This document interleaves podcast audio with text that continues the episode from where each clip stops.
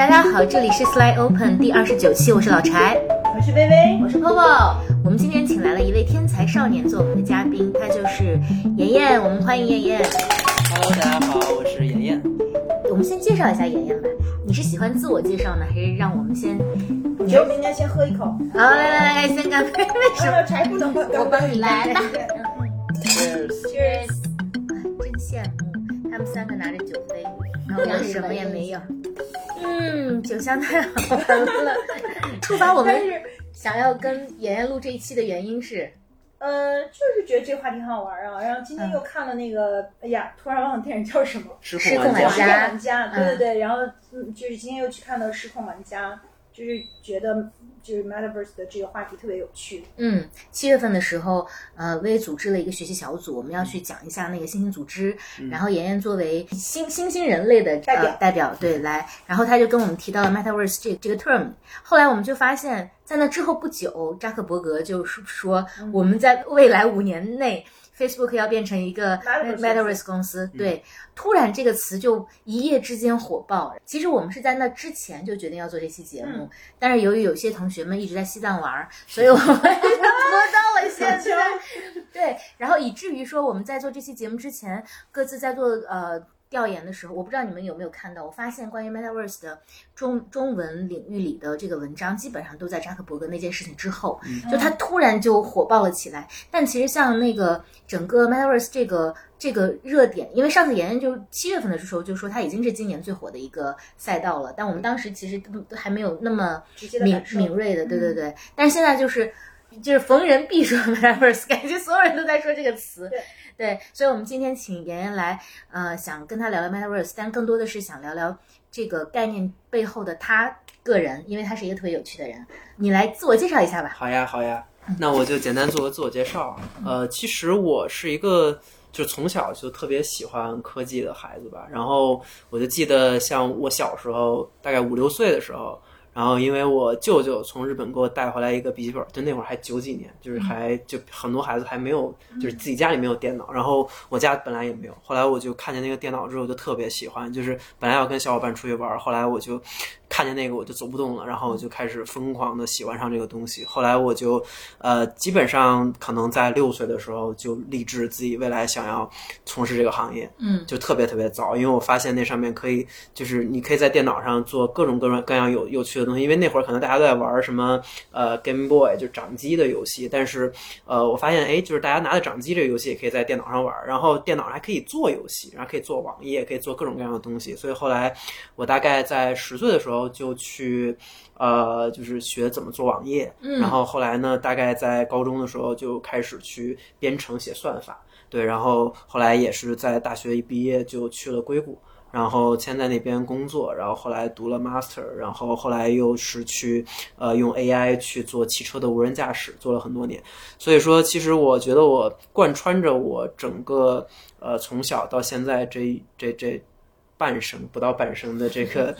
这个这个时间里面，我觉得我一直都是一个想要说用科技去。呃，不能叫改变世界吧，至少我觉得是能够帮助到人们生活，带来一些无论是便利还是一些 impact、一些影响、一些积极的影响，这么一个人。对，只不过说可能在我的就是早期阶段呢，我一直觉得说我把技术做到全世界最牛，就或者说。做到越来越好，就可以说去呃改变世界，或者说给人们带来积极影响。但后来其实大学的时候，因为我也是就是当时加入了一个国际组织，然后那国际组织是一个做做国际志愿者、国际实习生的组织，然后那里面强调的是发展青年领导力。然后在那个组织里，我突然意识到说，技术它其实是一个工具，或者是一个渠道、一个方式，它并不是说你技术好就一定能够去真的带来给大家带来影响，而是真正那些可能就是把一些。些现有的技术，比如说就整合到一个真正的场景中落地下来，比如说那个大家平时用的滴滴啊，大家平时现在去叫外卖，其实都是一些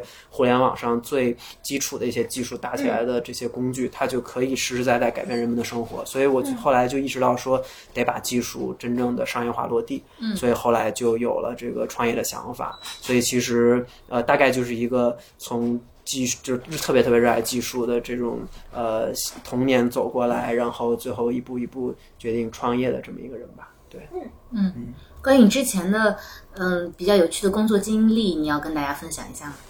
嗯，我其实呢，我大概大学的时候就就就很想创业，因为那会儿就是在那个刚刚讲在那个组织就意识到说，呃，就是可能商业是一个非常好的把技术可以带给人们的方式。然后我当时想的是说，呃，我当时技术其实挺强的，但是呃，我意识到说，绝大多数搞技术的工程师，他们可能就是虽然技术很强，但他们呃跟人沟通的能力很有限，然后他们可能也不能成一个好的 leader，很多人对，然后就是他们的商业能力是很有限的。然后我也见到非常非常多在技术领域，他们是以商商人的身份出现的，但其实呃对于技术的理解程度不够深，也会制约他们很多的思考。所以我当时就想自己说，是不是要成为一个在技术行业最懂商业的人，然后或然后同时又做在商业里面非常懂技术的人。对，所以其实是抱着这么一个想法，我是呃开始了规划自己。然后，但是其实那会儿大学毕业的时候，没有想到一个特别好的方向。然后我也觉得不能为了创业而创业，所以我当时的想法就是说，那我就要去呃这个行业最发达的地方硅谷去看一看。所以是抱着这么一个心态吧。我当时也挺特殊的一个机会，因为一般大家认识的很多就是硅谷男程序员都是先去美国读书再工作，然后想直接去工作不是特别容易。然后我当时就是费尽九牛二虎之力，反正就是在在。那个硅谷的各种机会里面就去找，然后就找到了 San Francisco 的一个 startup，然后他们是做这个语音识别的一个公司，然后他们开放了一个实习岗位给外国人。然后，呃，当时我就投了。然后，其实好像有一百多个人全球去申，然后最后他们要了一个人，然后就被选中了，然后就去了。哦，你是直接从中国申到了美国？对对，所以其实我是大学一毕业就去美国工作了。嗯，对。然后工作那一年呢，呃，其实我也可以直接就是选择继续在那儿工作，或者跳去呃硅谷的其他公司。但是后来我还是挺想体验一下就是美国校园生活嘛。嗯，所以呢，但当时我其实又不是很想离开硅谷。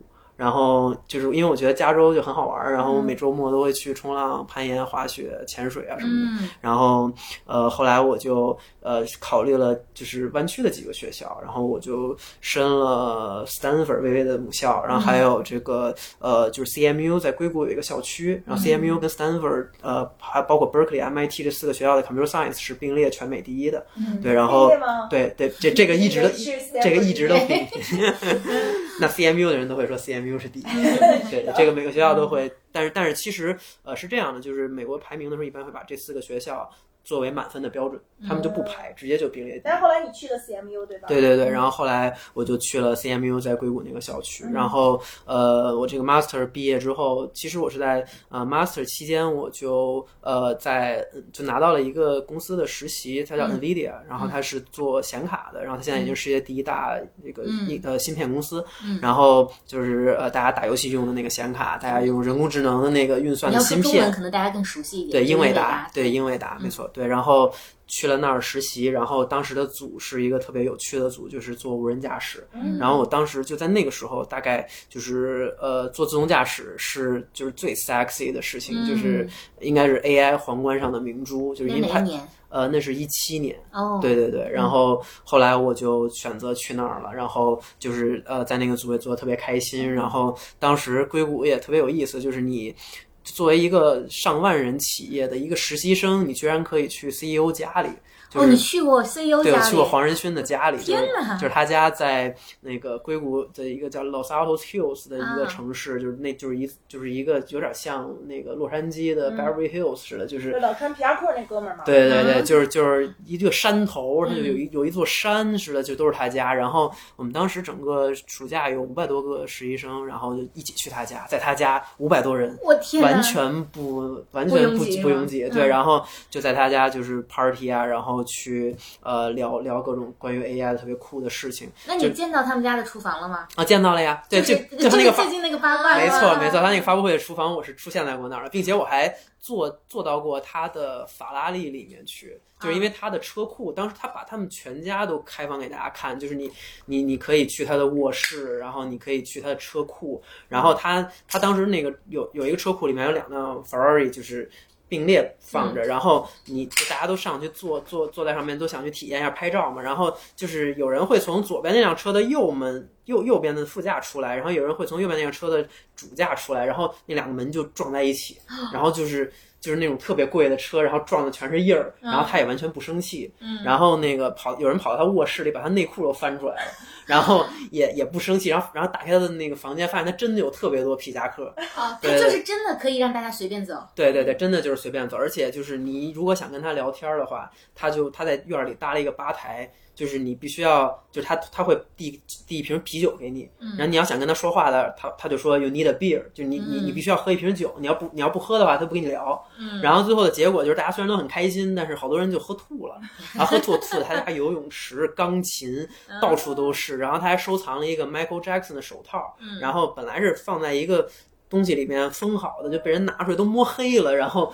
他也没生气，就是特别好的一个老板，所以就特别搞笑。对顺便可以跟大家讲讲他那那个八卦，就是那个厨房的那个八卦。哦，其实那个呃，当时是应该是一个非常知名的科技媒体，就不提名字，他们的一个乌龙就是呃，就是确实呃，英伟达在今年的 GTC 上，就是英伟达每年会在春季办一个大会，叫 GPU Technology Conference，是全世界最大的 AI 大会。呃，这个，然后呢，他发布了一个，就是他有一个 keynote speech，然后以前，呃，我我其实是在在硅谷的那三四呃大概五年的时间里，有三年都去了现场的，就是你就我坐在下面看着呃黄仁勋在台上去发布，然后但是最近不是因为疫情嘛，他在家里，然后呢就录制了一个短片，然后结果到今年的夏天的一个特别大的一个呃一个一个一个一个一个会上面，在 C Graph 上是一个人工智能的一个。呃，就是大家发 paper 的一个大会上，然后呢，就是英伟达第一次披露说，那其实这里面有一部分是合成的，然后呢，结果就被那个科技媒体当成了整场发布会都是合成的，嗯然后就说说这个现在英伟达已经就是完全在 Metaverse 里，当然英伟达也是一个 Metaverse 一个非常重要的。大的科技企业的一个玩家，然后，然后后来就弄得所有人都哗然了，就说自己看了那么半天，居然完全没有发现。但其实事实是只有那几分钟，他们是呃用了大量的 Metaverse 里面的技术，然后去呃不是他真人在那儿讲，而是这一个虚拟世界里的黄仁勋在那儿发布。对，但是其实也非常的 impressive，对。大家完全没有意识到，因为确实没有任何人看出来。所以就那几分钟也是骗过了所有的观众。对对的对嗯那个，首先我说，今天晚上我觉得我做的离你们仨特别遥远，也特别呼应了在关于这个这个话题上，我我你们仨和和我以及和我跟这个话题之间的距离，所以就无论是刚才妍妍说到那个公司的名字，其实我一脑袋问号，特别想说中文是个啥，然后以及那个其实那个皮夹克的 video 我看过，但我觉得大家得稍微给一点类似我这样的，可能对于就是。呃呃原。元宇宙并不了解的小白，稍微给一个背景，因为其实我当时因为兴趣看过那个皮夹克的部分，但是稍微给大家一个背景，是的，是的，好不好？对，来，咱们这块插播一下小白普及环节。嗯，好呀。嗯，所以那对，所以你可以先简单讲讲说元宇宙到底是个什么？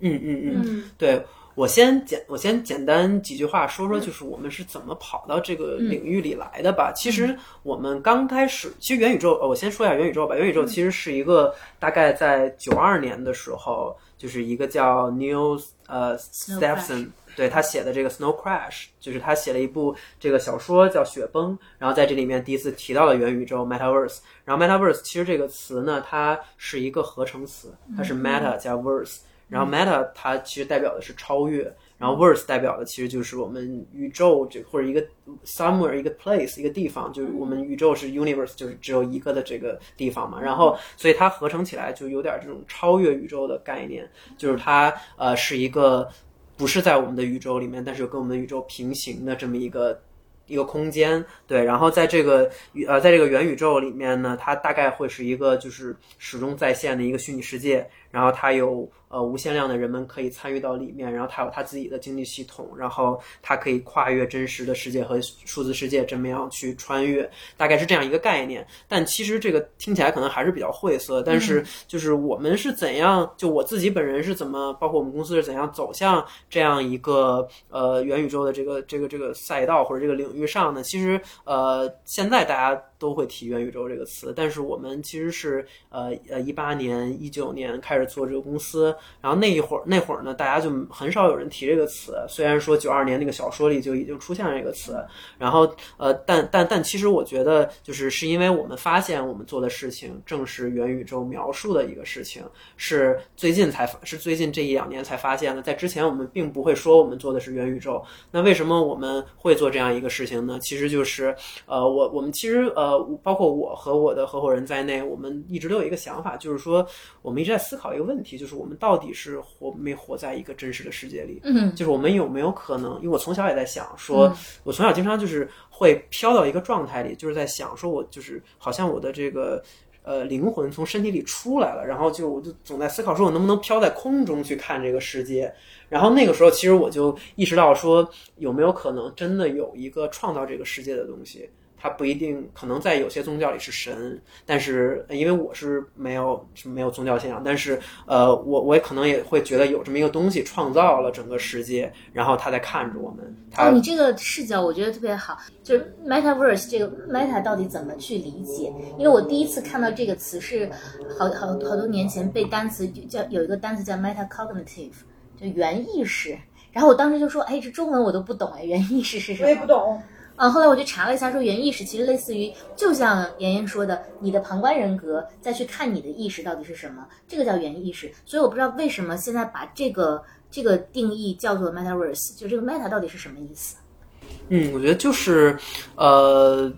就是我们真实世界以外的这个平行在运转的这个世界，就是就是超越出来了。就像我刚刚说的，就是有有一个东，就是有一个东西，它不管是神还是什么东西，它创造了我们现在这个世界，就是我们。一直在思考说，我们有没有可能，呃，就我们经常会想要去做一个游戏或者做一个什么体验来去呃模拟我们现在这个世界，嗯就是我们也在思考说有没有可能，就是你往上想一层，就有没有可能我们这个世界也是别人创造的？嗯，对，这个就是我们一直在想的一个事情。那那为了就是，其实我们是没有办法证明这个事儿是真的还是假的，因为当你活在一个别人创造的世界里的时候，嗯，你是你其实是很难去，就是因为你已经你你受到这个世界的所有的规则的限制，你是没有办法想到外面是怎么回事儿的，因为你可能是高维世界的一个投影到这个世界里。那所以其实我们是没有办法直接论证说有没有人创造了我们，这个是永远没有办法证证真或证伪的。嗯，但我们可以做的一个做法就是我们去向下再创造一个这样的世界。对，所以这就是我们为什么在那个时间想要做这么一个公司或者这么一个项目的原因，就是我们想要去通过向下创造一层。好像跟我们这个世界挺像的这么一个 simulator，、然后你可以看到在这里面，呃，它的在活在这个世界里面的人物也可以，他可能是虚拟人，但是这个虚拟人他可以像我们一样，在里面有自己的生活，有自己的思想。他不简简单单只是我们平时写的那种游戏里面的这种特别固定的脚本。就比如我们经常打一些游戏，你会发现一个 NPC 就会说两句话，那是因为策划只给他写了两句台词。嗯，但我们那那种就感觉完全是呃我。就是我们创造的规则出来的这么一个东西，它不是一个呃 simulator，它没有真的在模拟一个世界，嗯。所以我们当时就是想做这么一个 simulator 来验来间接的验证这事儿有没有可能是真的，然后一步一步直到就做到了现在，然后做到现在之后，呃，大概从去年，然后包括今年年初，就很多人在 Clubhouse 上都要都在聊，然后一下就在中文社区里这个概念就火了。然后当然，其实我觉得我们我就是我们在做的这个项目本身也一直在聊这个话题，然后也一直在向行业输出这个概念。其实它不是我们发明的一个概念，但是我们确实给它就是帮帮助它在中文社区里去做推广，起到了挺大的作用。嗯，嗯，聊到这里，你要不要跟大家说说你们公司叫什么？一直没有说。好呀他们的名字也很有意思。好呀，好呀，我们叫 RCT AI，嗯，对，然后就是 RCT 是三个小写的英文字母 RCT，对，然后 AI 就是我们说的 artificial intelligence，然后这个对，昨天微微其实还问我 RCT 什么意思，对，我也想问。对，stands for 什么？然后其实呃，我们有时候经常说 stands for nothing，因为它就是 RCT。但其实我们起这个名字的时候，它确实有一个含义吧，就是但我们就经常不会去提起了，因为我们觉得就它已经变成一个词了。对，就是呃，最早因为就是我们想到的时候，其实它代表的就是魔方大厦、嗯 Ruby Cube Tower。哦对，然后呃，就是呃，因为就是大家都看过那个，很多人看过郑渊洁那个小说嘛，《魔方大厦》，对就是你这个魔方大厦可能一转，然后嗯就产生了里面新的世界、新的故事。嗯对，然后这跟我们做的事情特别像，就因为我们做的这个用 AI 去创造 Metaverse 或者创造这样的虚拟世界，它里面呃就是很很有可能有的时候一个参数的改变，然后在这个故事里面发，在这个世界里面发生的所有故事都跟之前不一样了，它是一个全新的世界了，所以我们就给它起了这个名字。嗯，对，特别我想起那个《失控玩家》里面，就是他不是在这个 Guy 的基础上创造了 Dude 嘛，然后他创造 Dude 特别粗糙，对。是一个就是特别粗糙的这个 prototype，然后他就还没给他，就是每一个人物他不是都有有一个呃 catchphrase。就是，然后他就还没来得及创造，他就说我的 catchphrase 就是 catchphrase，对对对就是所以你也可以说 RCT stand for RCT，差不多是这个意思，特别逗。但我还挺喜欢你们那个魔方大厦的这个来源的，因为感觉是一个特别中国化的对，就是对。对对，就是 localize 事。对对对，对对对，我们其实呃，就是我们几个合伙人都呃，在这一代创业者里算比较。还算比较年轻的，就是我们其实，呃，就这一代，我我们觉得这一代人他有一个特别强的特点，就是说他就是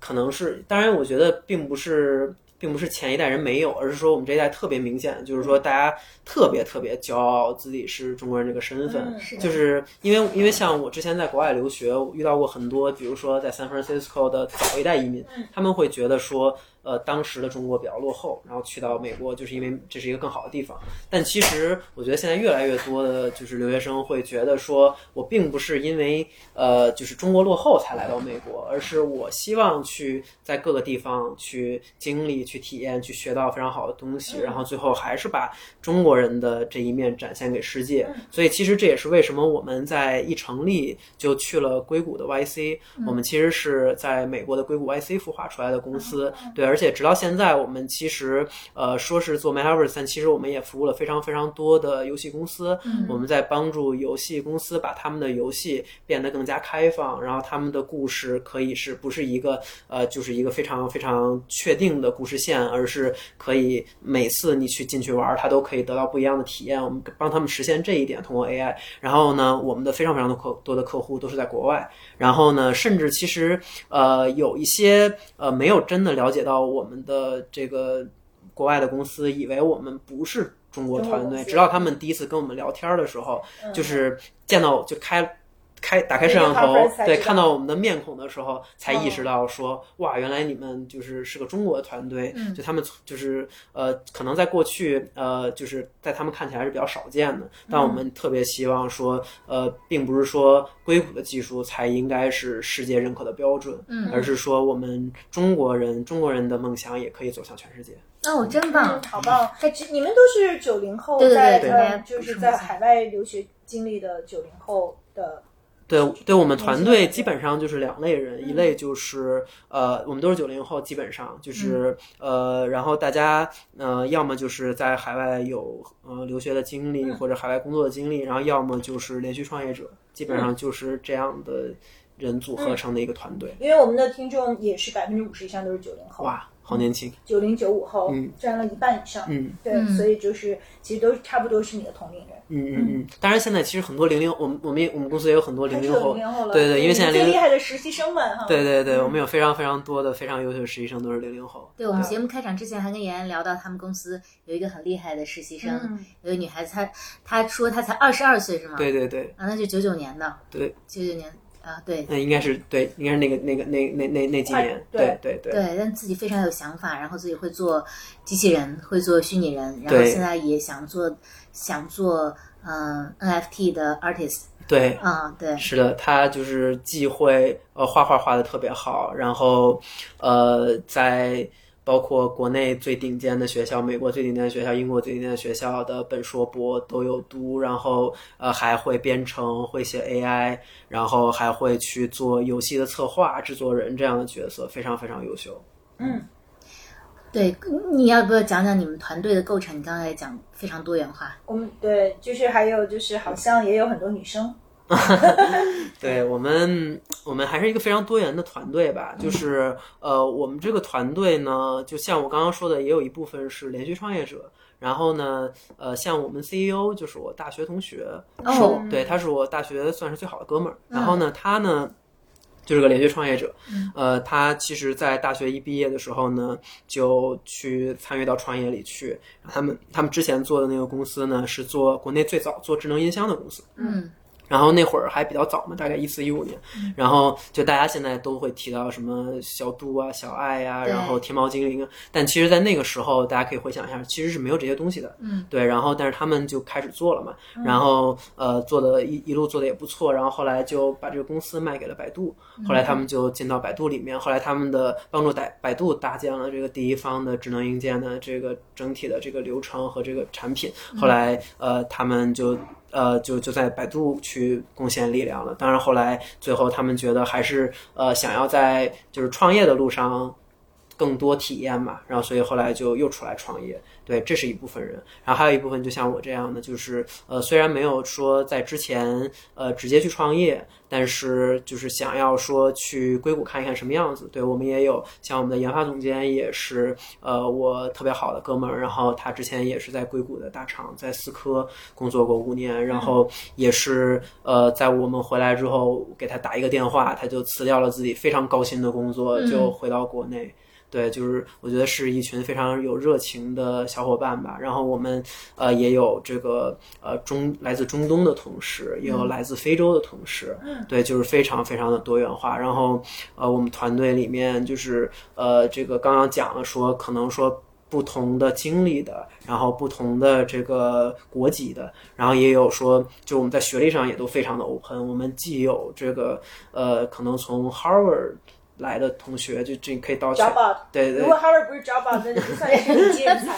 对，然后对对还是 drop out，对，然后对 Harvard College drop out，对，然后还也有说呃，就是可能高中都没有毕业，但是呢，呃，就是特别也特别热爱技术，然后这么多年就一路就是特别特别优秀，然后能力非常强，然后也非常热爱我们在做的事情，对，所以是一个很很很多元很多元的文化的这么一个公司。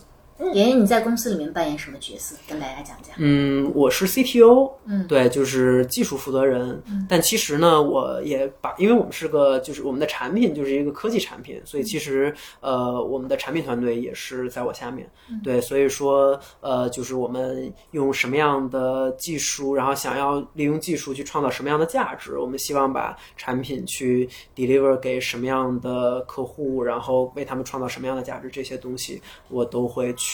呃深度的去参与。嗯嗯，那你们是呃创造什么样的价值呢？好问题。对，其实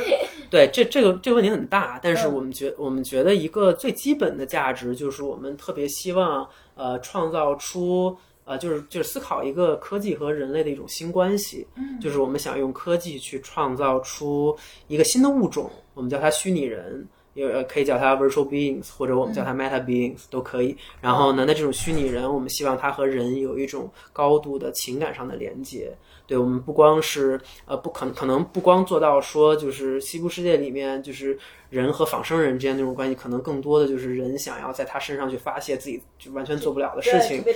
对对对，但我们其实呃还更想做的是说，我们有一个平等的交流的机会，它可以陪伴你。对，因为我们觉得说，呃，就是刚刚也提到 Metaverse，我们认为未来的 Metaverse 可能会有非常非常多的 Metaverse，就是这个可能它呃是有非常非常，就我们现在的世界是一个真实的世界，就只有一个。然后那这个 Metaverse 就可能有点像物理的平行宇宙，就有特别特别多的平行宇宙。然后有这个可能有人想去哈利波特的世界里面去体验自己的第二人生，有人想回到古代，可能有人想穿越到唐朝去，也有人可能想要去一些科幻，比如星战里面去，然后有人可能想去未来，这都可以。但是呃，我们想的就是说，在这种不同的这种呃 Metaverse 里面，我们的这个 AI 都可以陪伴你。对，因为我们认为，呃，就是有那么多的 Metaverse 的时候，其实我们就没有办法再用传统的人力再去做一个游戏一样疯狂的写脚本来去创建这个世界，而是我们认为这里面的内容都是 AI 去生成的。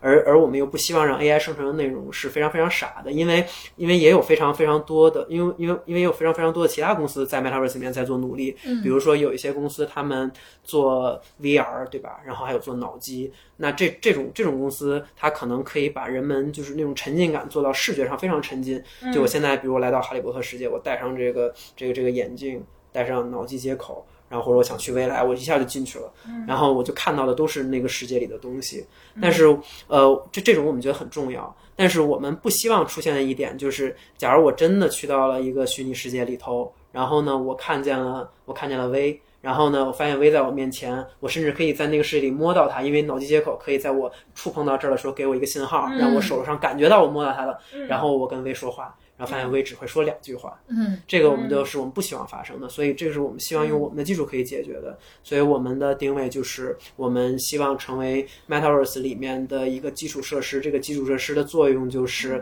呃，Metaverse 里面逻辑的大脑的部分，就是它决定了虚拟人物该在什么时候说什么话、做什么事儿。这个是我们来解决的。当然，可能还有非常非常多的公司都要参与到里面，比如我刚刚提到的，呃，可以有人可以把视觉的部分做好，让你可以看到的世界就跟真实的世界一样。然后呢，那可能也有公司要做呃这个声音，因为可能我在北美洲，然后你在非洲，但是咱们因为在 Metaverse 里面就这么近。那声音不能有延迟，对吧？就是我说到的话，就可以让你声音仿佛就是从我耳边嗯传过来的。然后有人要做这样的技术，那也有人可能要做这个你的 avatar 长什么样子，它的这个动画的生成。我们认为就是 Metaverse 需要非常非常多的基础设施建设的公司。然后包括说它的经济系统应该是什么样，我们可能现在大家都有一个共识，认为可能未来是区块链会在里面发挥非常非常重要的作用。然后呃，对我觉得就是大家得需要一起去努力把这个事情做出来。然后好在就是我们现在看看来呢，就是各个部分都有公司在朝着这个方向去努力。对，只是我们成为了那个做逻辑部分的这个非常重要的一股力量吧。所以就是很多人说电影是第七艺术，那你会觉得 Metaverse 未来它就是第八艺术吗？嗯，我觉得它是呃，我我认为它其实呃，它肯定是一种艺术，但其实在我看来，我更倾向于理解为它是我们未来生活的一部分。嗯，对它不是，就是艺术可能还是离我，就是它是生活的一个外延，但其实，嗯，就是你觉得 Metaverse 比艺术还要离我们更近，就它变成了我们的生活里对，因为因为我们的生活里面可以产生艺术，就是我们的真实世界可以产生艺术，你在 Metaverse 里面也可以产生艺术，你也可以做不那么文艺的事情，就是它就是一个我们真真正正可以生活在里面的世界。嗯我看资本角度，很多人把它认为是下一个互联网，嗯，你怎么看待这件事？确实这样，就是大家都听，就是扎克伯格也在讲，对吧？Facebook 要成为 Metaverse 公司，然后马化腾也要也在讲，说我们要做全真互联网。他说的全真互联网跟 Metaverse 是一个非常像的概念。嗯，对。然后呃，我我是这样想，就是我认为就是无论呃。我或者我们公司做不做这件事情，无论其他人做不做这件事情，其实人类终将会朝向那个方式走过去。嗯就是这个是一个趋势，这个是一个不可阻挡的趋势。因为我们可以，如果我们不往前看，我们可以回溯，我们可以想想说，比如说三十年前，那我们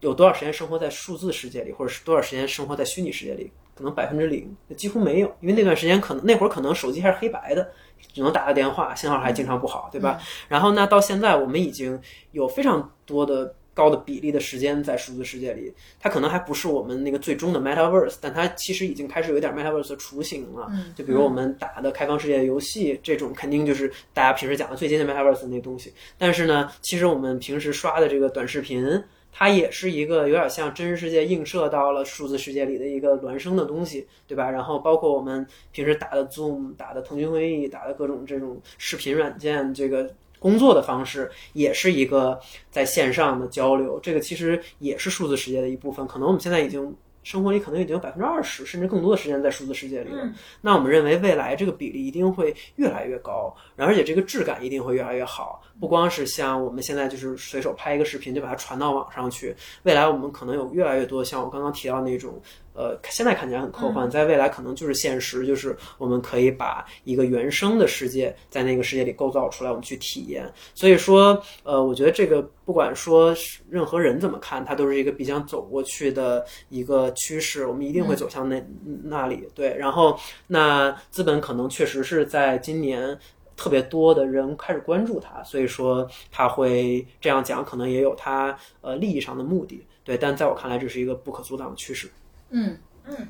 那个就是因为你刚才有说，就是可能就 Metaverse 里面还有很多个 Metaverse，那可能我们嗯，就未来嗯，就 AI 它可以就是创造。它在这个地方，它会自己去演化，它会创造，嗯，更多的就把这个这个世界也会无限的，就是去扩张和和呃分裂下去，就像宇宙一直在膨胀一样。那就是我我很好奇的是说，那它是以什么样的规则再去重建呢？它是以什么样的这个规则在呃在繁殖，是是在演化？嗯，这特别好的一个问题，因为这个问题其实要想回答它，必须要先思考一个事儿，就是说，呃。就当然，我们这个宇宙，这个宇宙的规则，我们并不知道是谁来定的。嗯，但是我们认为，在 Metaverse 里面，这个规则不应该是一家公司来定的，或者是一个个体，就一个 party 来定的。我们觉得它应该是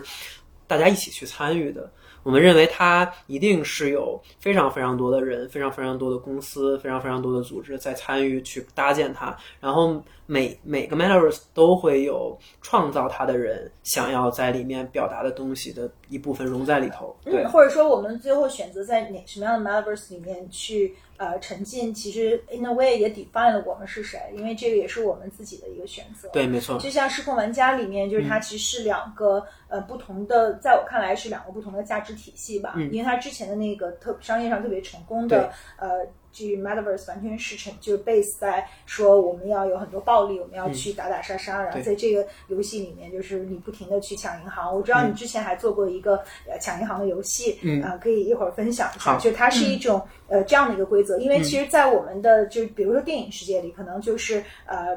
暴力是当然就也有暴力美学了，但是其实暴力可能是人类。就是压抑的一部分的这个需求，可能他用这样的一种就是方式去释放了呃这个需求，呃，可是呢，就是他也另外有一种需求，就是特别是说，就是嗯，人类就像你说的，就是我们的这个实体人和虚拟人之间的关系啊，还有虚拟人他是不是能够有自己的，就是他有超越自己的物理属性，他可甚至有自己的自由意志，是他可以在这个基础上再去创造的。然后那比如说那 NPC 和这个。呃，因为它这个世界就很复杂了。如果看了电影，就会比较有呃清晰的认识。因为它里面有两种人，一种是纯粹的虚拟人，一种是真人进去来用他们的 avatar 在里面去玩的。那这两个人，其实他其实这两种人，他是两个 camp。对。那这两个 camp 可能就是他不可避免的就会有矛盾。所以呢，所有这一切，其实在人类社会中也都是有影射的。所以我觉得它是一个非常有意思的，就是社会的终极的这种价值的问题和伦理的问题。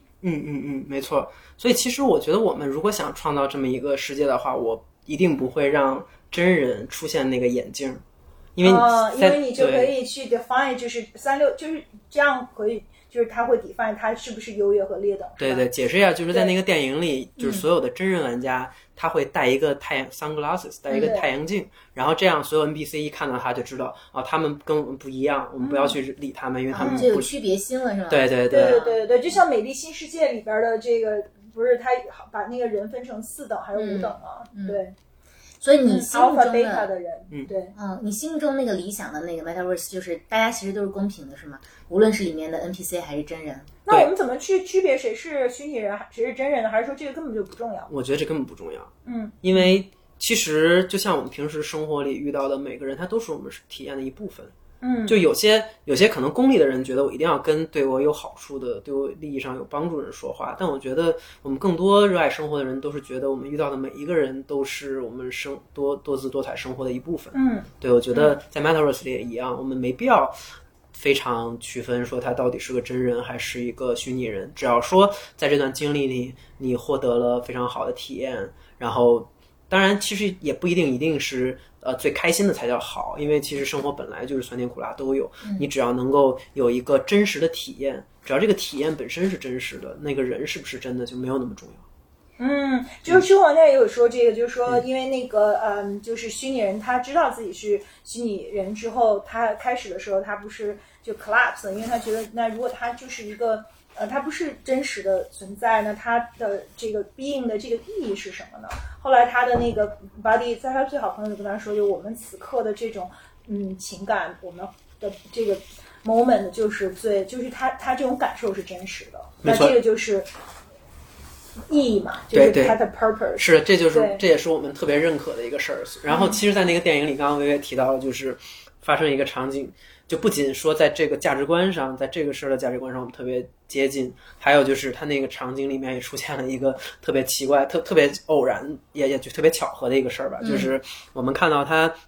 里面有一个特别。著名经典的一个场景就是这个呃，玩家会进到一个银行里面去抢劫。其实它是它这个游戏设计的一部分，是它这个叫 Free City 里面的一个体验的一部分。就是你可以在这里面去呃走这个故事剧情，然后可以去抢抢银行，因为你在现实生活里做不到这一点。嗯。然后他所以他让他们去体验这个，然后这个其实也是呃我们 RCT 在最早。大大概在两年多前的时候的一个创意，因为其实，在很多好莱坞大片儿里面，经常大家经常见到抢银行的桥段，但是其实我们觉得说，呃，就是呃，创造我我们当时就想法就是说，想创造一个呃场景。因为我们想 build simulator 嘛，模拟器嘛，然后那就有没有可能说把这个演出各种各样的可能性？所以我们当时就搭了这么一个环境，然后就让玩家可以在里面去不停的尝试。他可能每次经历都不一样，有的时候他可以成功的拿到钱，有的时候他可能是需要对那个柜员去啊，当然我们那个柜员她是个女生，就你可能要跟那个柜员去调情，可能就要去跟他去，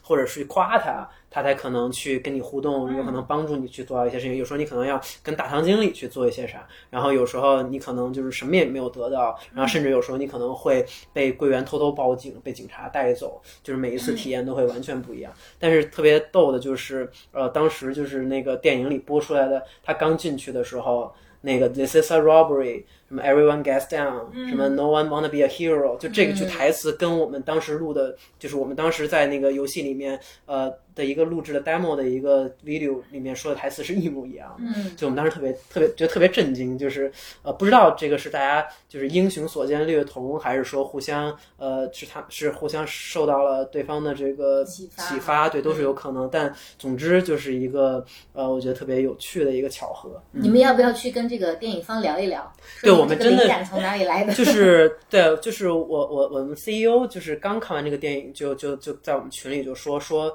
呃。那个，我们一定要去找一下二十二十世纪福克斯，因为是他们拍的嘛。然后那段时间，我们就刚一成立，其实我们是刚刚讲过我们在硅谷孵化，但我们就因为觉得我们要做这个互动娱乐嘛，所以我们就把办公室。坐在了好好莱坞，就坐在洛杉矶。然后在那段时间，我们刚一拍完那个 demo，我们就把它给很多的好莱坞的投资人、制片方、制作人都看过。对，所以其实是有可能有人给他们讲了这个故事，我们不确定。但是我们特别想跟他们聊聊，说到底是互相受到了启发，还是说呃真的就是大家有这么巧的一模一样的想法？说不定真是 source of inspiration。嗯，对。那个，那你有说，就是说这个抢银行的这个设定啊，原来我们的这个 video game 基本上就是这几个可能性，但似乎刚才听你形容，好像就是它的可能性是无限的，它跟就是你怎么跟虚拟人的互动有关。那你是怎么让虚拟人可以去呃，似乎有了自由意志和感受，就它可以 react 非常不一样，就不同的这个 scenario，它可以有不同的 react。你怎么把这个东西给就是？变成了二级，就是你怎么把它变成算法的？对，这特别好的问题。其实，呃，我们在就是做这个公司过程中，就是也有特别多的投资人，然后其他非常非常多的朋友都来问我们这个问题。就是其实你就是做传统游戏，你也可以做好几个结局，对吧？比如你就你就做到说到柜员这儿。你夸他，他就给你把门打开了，然后你就进去了。然后你你骂他，他就死活不开。你可以做这样的分支，对吧？对，但是它是线性的。对，但这种分支你只要做了，哪怕你后面分出就一分啊、二分四，哪怕分到一百二十八、二百五十六，它依然是依然是有限的，对吧？但我们的做法会很不一样，就是我们呢不设定任何游戏游戏的剧情，我们完全没有设定任何剧情，我们只设定在这个物理世界里面的规呃，其实那个不是个物理世界，就这个 Metaverse 里面这个游戏里面的规则，我们只把这个规则放进去，就是说我们设定规则都有哪些呢？呃，首先就是有，比如说呃，这个每个人物他可以走、可以跑、可以跳。然后呢，那他走的速度是多少？跑的速度每个人不一样，他有参数去设置。然后呢，这个门可以打开，但是它必须有密码才可以打开。都有谁知道这个密码？然后呢，那这个劫匪手里有一把枪，然后有一个包，然后这个枪里面能放几发子弹。然后呢，这个这个子弹打出去之后就就没了，就不能再生，因为这些都是就像我们真实世界里面发生的一样。我们把这些规则都输入进去，然后这些规则都输入进去完了之后呢，还有一个最重要的规则就是每个人物他的性格是什么，这是一个比较难做的规则，因为事实上我们人都是非常复杂的一个动物，就是他他的情感是很很难去描述的，对吧？但是我们还是给每一个人设定了一个呃这个他的人设，比如说我们那个劫匪，他两个当时。有两个劫匪，这两个劫匪他们的这个故事背景是不一样的。有一个人是呃，就是相对来说只是去帮助，因为他是另外一个人的铁磁，这哥们儿要帮他去抢抢银行。然后，然后另外那个人他是真正需要钱的，就他可能就是如果没有这笔钱，他就要去坐牢，因为因为他要去躲避别人的杀害，不是不是坐牢就会被人杀掉暗杀掉，他要用这笔钱去逃生。然后呢，那对于那个银行柜员，他是第一周入职，然后他很胆胆小。然后呢？那对于那个大堂经理呢，他还有点喜欢那个那个那个柜员，对。然后就是这是我们的设定。然后那，有这个设定下呢，我们就会利用一种比较呃不是特别传统的 AI 的算法。我现在要用一个比较容易通俗易懂的方式解释啊，就是呃传统的我们非常传统的 AI 呢。就就比如说，就是就是这个我们做的这种人脸识别或者是图像识别，就比如你拍一张照片儿，然后你图像识别的可以告诉你，你这个照片里有一朵花儿，然后有一杯可乐，然后还是有一个红绿灯，对吧？然后这种这种它的做法呢，其实都是叫做呃 supervised learning，就是有监督式的学习，就是它学习的方式是呃提前人工要打很多标签。就是这就是就是我们先找，比如一百万张图，然后大家去标注说这个图里面有什么，我们把把这个把比如把这个花圈起来，说这是一个花儿，然后呢我标非常非常多之后，我让 AI 去学，然后它通过神呃它也是构建了一个这个神经网络，然后去呃学习这些数据里面的内在的这些逻辑的，其实这个逻辑是人们提前。标好的，所以我们叫有导师的学习。导师其实就是人，人把知识通过数据的方式传递给了 AI，然后 AI 去学会了。然后，但是我们的做法呢？但我们显然不想这么做，因为我们目的不是生成各种各样剧情吗？那如果我们也是先写好一百万种剧本，然后我们再输入给他，然后最后为了生成一千种剧本，或者是呃，就就就本末倒置了，对吧？所以我们的做法其实是呃没有没有监督的。那没有监督，我们怎么做呢？我们就是呃把。就我们就是模仿了，就是 Google 做 AlphaGo 的那个方式，我们用了一种算法叫做强化学习，然后叫深度强化学习。Google 做 AlphaGo 的时候，它就面临一个困境，就是说它其实没有办法做出一个能，如果用监督式学习，你很难做出一个能赢世界冠军的棋手，因为你顶多就是学他的棋谱嘛，你学他的棋谱，那你学到最好也就跟他差不多，对，顶多跟他一样，甚至你还学不到他那个水平，对，所以你肯定下不过他。所以呢，他们做法什么，我也不，我也不教你策略了，我就告诉你，你的目的就是赢这盘棋，我只是告诉你规则，规则就是什么？规则就是围棋特别简单，对吧？就你把呃，就是有子的地方上面不能叠着落子，你只能落在空的地方，然后你把对方围住了，你就把它吃了，然后最后等下完了，谁的子多谁赢，对吧？然后他只把这些规则告诉他，然后呢，接下来他就开始呃去模拟，他疯狂的模拟，他模拟了可能是以亿为单位的。局数，然后呢，他每次赢了之后，他就知道哦，这是一个好的策略；他输了，他就知道这是一个不好的策略。刚开始可能他什么都不会，他乱下，他可能会把棋子摆在最边儿上，然后那肯定不是个好的策略。然后，但是慢慢他会发现哦，原来这样会输，他就他就不这么他就不这么做了。然后慢慢慢慢，等他下了几亿局之后，他就可以战胜最牛的人类了。这是他们的做法。然后我们也借鉴了这个思路。就是我们在这个银行里面呢，我们模拟各种各样的故事，就是因为我们把所有基础规则都告诉他了，我们我们都甚至告诉他，你在这个你这个人可以在这个世界，就可以在这个里面做几种事情，你可以走，可以去举枪，可以去跟别人说话，可以威胁别人，可以做各种各样的动作。然后呢，刚开始可能他们做的杂乱无章，每个人都没有反映自己的故事背，就自己的这个人物设定。然后呢，那呃，我们设定的那个目标是什么呢？对于下棋来说，他们设定目标就是赢或者输嘛，赢对吧？是他的目标。那我们就是说，你要体现出这个人物的性格是他目标。当然，这个目标会比。就围棋要复杂的多，围棋的目标特别简单，就是赢了就是目标。但是我们会把他这个，比如胆小懦弱的这个呃银行柜员作为他的目标。这个背后我们会把它转化成一个比较复杂的叫收益函数。然后呢，我们有了收益函数之后，我们就开始疯狂的模拟这个故事。他们刚开始就是会演出特别奇怪的故事，然后到慢慢的，但他后来就会发现，我演出奇怪故事之后，因为他不符合我这个人物的人设，我就得分特别低。就是我们会故事结束之后，我们那个打分函数会去给他打一个分数，嗯，然后发现他们得分超级低，然后就知道哦，我不该这么演，因为这不是我这个人物故事。为什么？比如说那个特别懦弱的这个银行柜员，他演的这个故事居然是他就拿起枪咣咣把所有人都打死了，嗯，这明显就不是他这个懦弱的人设能干出的事情，嗯。然后呢，那如果说在模拟的过程中，他碰巧随机模拟出了这样的事这样的故事之后呢，他就会被我们的收益函数，因为发现哎，他不是个懦弱的人该做的事儿。就给他打非常低的分数，他下次就不这么做了。然后我们也是模拟特别多局数，几亿几亿次之后，每一个 AI 就学会了自己该在什么时候做什么事情。所以在这种情况下，你玩家在进入到这个银行的时候，你做的所有事情都会影响 AI，都会实时的在计算，在这个时候我应该怎样回应你。而且它是有一可能上万种不同的回应，对对对，瞬间就对应的这情节就非常的不可预知了，是吗？对对的，That's so cool。对，那会失控吗？呃，其实呃，总体来说呢，呃，就像微微说的，可能在一个银行里能发生的故，能最终的结局就那么多。对，我觉得就是穷尽想，当然有，因为人的想象力是有限，不是就那么还可以模拟出就那么多的意思，其实并不是说这两个会完全一样，而是说可能。呃，有有，就是你做了，就你有两条故事线，你你走的不太一样，但最终你比如都拿到了那么多钱，这就是所谓二次元的什么收数，是不是？对对，就是你虽然就是你出发点不一样，你嗯。就这是为什么我管那个技术叫 Chaos Box，啊。就是因为我们我们认为它是一个黑盒，这个黑盒有一个固定的入口，就是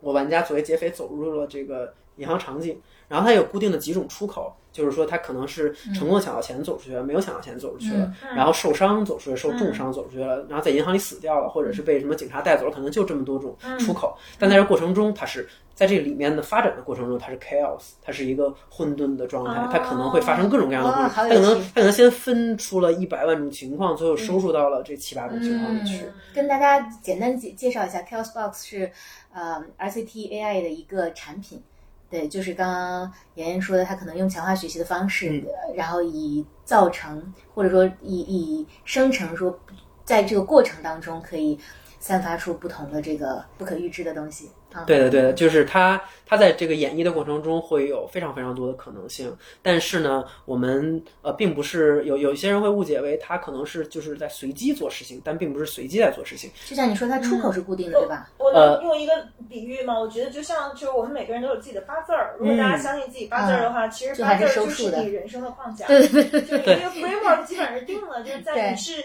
谁，你你在几点，在什么呃纬度出生，决定了你一生的大致的走向。但是每一个人的人生最终是的还是千差万别的，对因为就是我们可以首先我们可以改变我们的觉知，同样发生一件事儿，我们的感受是我们是可以改变的。还有就是说，在这个最终的结局就是我们都会走向死亡，但是在这个过程中可能会有嗯，就是无无数的可能性，哎没错就是它在每一个细节当中都会有呃无数的变化，对所以其实跟跟这个有点像，对吗？对，我觉得这个比喻特别好。对八字儿我也觉对，就是嗯当然最大人用人生举例最大的可能就是我们都会出生都会死亡，然后是但是其实，在小的维度上也会有，就比如说我刚开始分享说，呃，就是我从小就特别想用科技去改变人们生活，想要做这事儿，对吧？那我其实中间很多事情，没准就是我一个什么。比如我一个中考、高考的分数的差别，就导致我去了不一样的学校，对吧？然后我可能一个决定就就让我去了美国，然后但是但是我觉得，无论我这个决定是怎样的，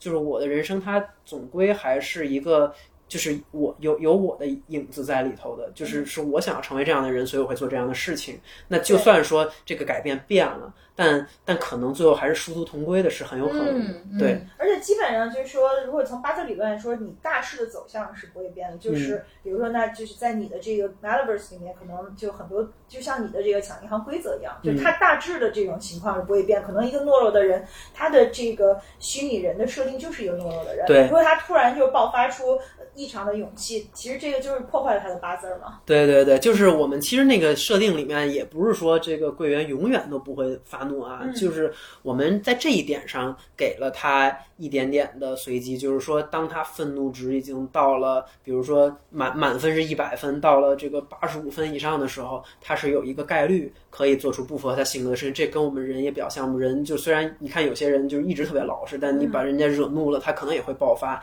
但是。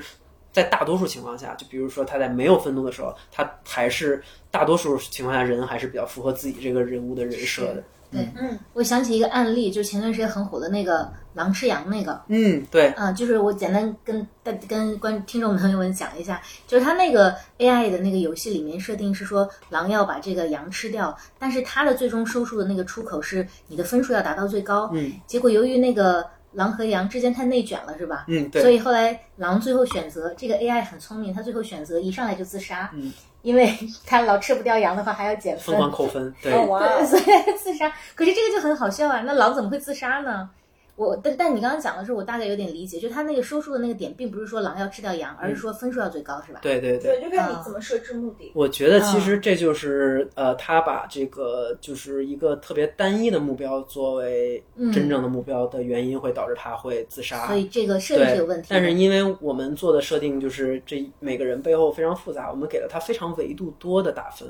他可能不会因为一个单一的事情去呃不择手段去做那样的事情，他可能有好多目的，因为一个懦弱的人他背后可能对应着非常非常多的不同的事件的这个 motivation，所以说他最终不会朝着一个特别极端的例子去走。嗯，对，其实这个设定很重要啊，就像就是呃也有一个说法，就是说如果我们对超级人工智能的设定就是让人类去呃 take over 整个宇宙，那如果我们中间的这个设定呃它缺失。很重要的几环的话，它也可以就是把人类都摧毁，只是把人类的这个基因通过 AI 无限的复制去，嗯，对，就是它可以无限的扩大这个效率，但是它其实会牺牲掉我们最终的最初的初心，因为就看你最后的那个设定是以效率为前提，还是你要在效率的基础上把这个目的真正的去丰富化。因为很多时候，如果我们在设定任务的时候，如果你只有一个终极的目的，嗯，那它就 AI 的思路。可能他就是没有这些规则的束缚的话，他就会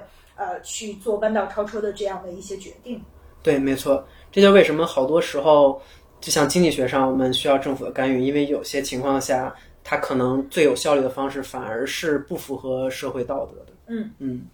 对，所以这个设定目的和设设定八字儿的这个人就有一点上帝的感觉。对对，我也想问，那你会不会都找出上帝视角来了？你有没有一种 creator 的感觉？呃，是的，其实我们在看这个就是游戏的过程中，真的有一个上帝看看看看这个世界的感觉。尤其是之前我们又把那个就是银行的那个场景去呃把那个唯一的玩家也替换成 AI 之后，我们让他们在里面自己去演故事。然后我们还把它放到 B 站上做了一个直播，然后就说说在未来三十天内，如果有任何人就是看到两个一模一样的剧情，就可以把它录下来告诉我们，然后我们就送你一台 PS 五。对，嗯就是因为我们可能作为创造它的 awesome，对，作为太酷了这个想法。我们当时就是作为就是创造它的上帝，知道它不会是一样的，因为不会有任何两个 moment 是在整个环境里所有。内容都一模一样，因为你可能走进它的时候，你做的一个微小的动作就改变了别人对你的看法。你可能呃在做一个什么决定之前，你也会因为环境的变化，因为其实很多人有时候你看他呃，比如突然情绪失控爆发，其实都不一定是呃就是一个特别明确的原因，就是环境里面，比如又有人吵到他了，然后又有人呃就是他今天没睡好，可能这些东西都会叠加在一起。去去使得一个事情发生，其实就也有点那个蝴蝶效应的感觉。其实所以真的没有人拿到那个 PS 五是啊、吗？真的没有人拿。有没有一个 surprise，就是在那个情节里，就是发生了一个情节，就是都超越了你对这个事儿的接受度的？啊，就是特别 surprise 的，就是有一次，呃，我作为那个玩家，我拿到了所有钱抢到之后，然后我的同伙那个 AI 把我杀了，然后把钱拿走了。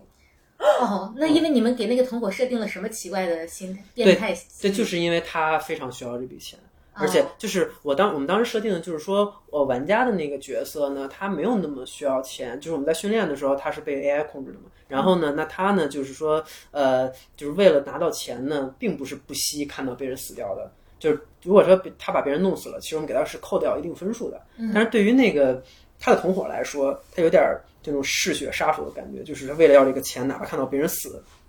也没也也不会扣的太多分数。他就会去做这个事儿，他就有可能会去做这个事儿。于是，居然最后有一次，就是他把我杀了，然后他把这个钱抢走了。哇，对所以就是说，其实他这个规则是价值驱动的。嗯，就是你每每一个人物，他其实都有一个价值偏好。对的。比如说，他是觉得钱是最重要的，还是友情是最重要的，还是？那你们就是说，可以把这样的价值偏好把它数字化了，就是是的，去去排序，然后给你，就每一个人物他底层的这个。底层的结构其实是这样的一个价值排序。嗯，是的，对，其实就是刚刚讲的这些都偏就是做动作。嗯，其实我们也还会做对话的部分。嗯，然后就是呃，有其实国内有一个很有名的投资人跟我们讲过，说他觉得就是呃，微软做了一个形象叫小冰嘛，然后小冰是一个他的人设是一个十八岁的少女，然后很可爱、很阳光、很青春，然后大家都可以跟他去聊天儿。然后呢，他说他觉得我们在做的事情就是让任何人都可以做。属于自己的小兵，嗯，就是你可以让每一个不一样的人物都拥有跟人类去交流的能力，然后在游，然后尤其是在游戏里面，如果你赋予他这种能力的时候，你就有一种说，呃，玩家被带入到那个世界里的感觉，也就有了元宇宙的这种感觉。嗯，嗯那我们在元宇宙里还是我们自己吗？因为就是，嗯，我觉得元宇宙它就无限的扩展了我们的边界嘛，就是它就是在虚拟世界里可以让我们无限的延展我们的人生，我们的呃喜好，我们自己跟就是我们对自己的了解。可能你在真实世界里实现不了的很多东西，都可以在元宇宙里实现。那你在真实世界里做不到的选择，你都可以在那边去做。那就是最后就是去做这些事情的那个，嗯。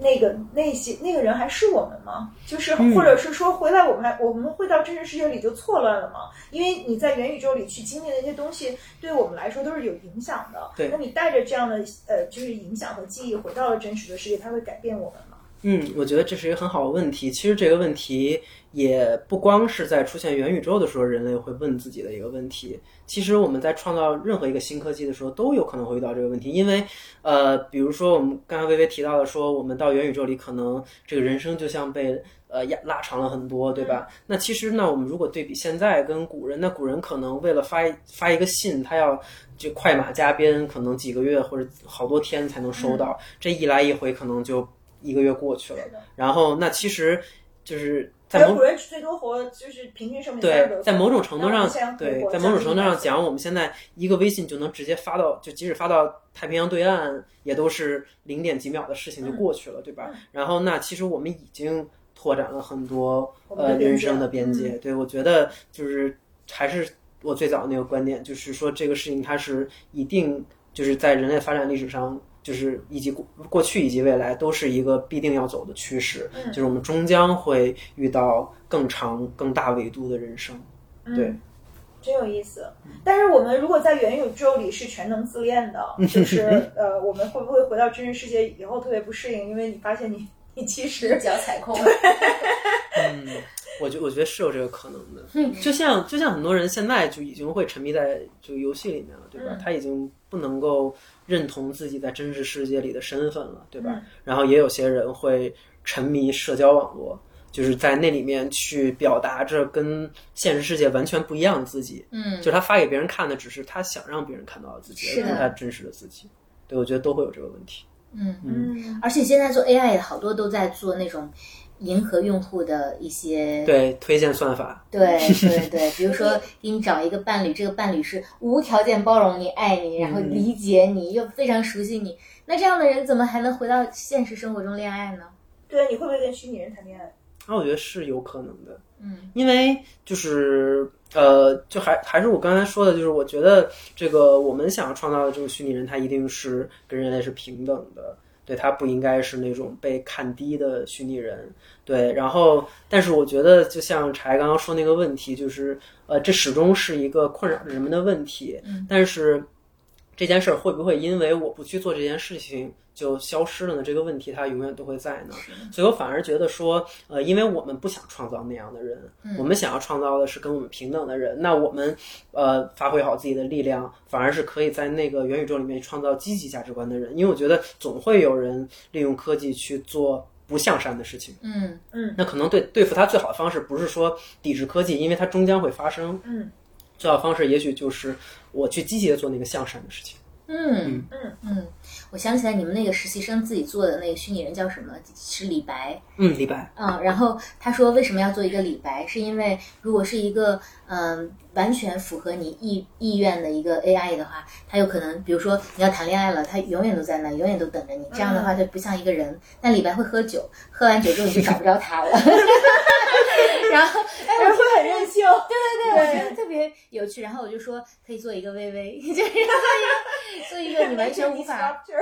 完全无法这个预知他下一步会做什么的这样的一个 AI。嗯，柴特别深信，就是如果你做一个我的 avatar，可以对你的 chaos box 有所帮助，因为会增加 chaos 的程度。嗯，没错。对对对，你可以跟大家讲讲你们做的那个女娲。嗯，对，我们在今年的呃四五月份，呃发布了一个就是世界上第一个就是用 AI 做的 NFT，嗯然后在这块儿给大家普及一下什么是 NFT 是。对 NFT 它全称嗯全称叫 Non-Fungible Token，它叫非同质化代币。呃，大家用一个简单的人话理解，就是加密艺术品，就是在区块链上的艺术品。就是呃，比如说。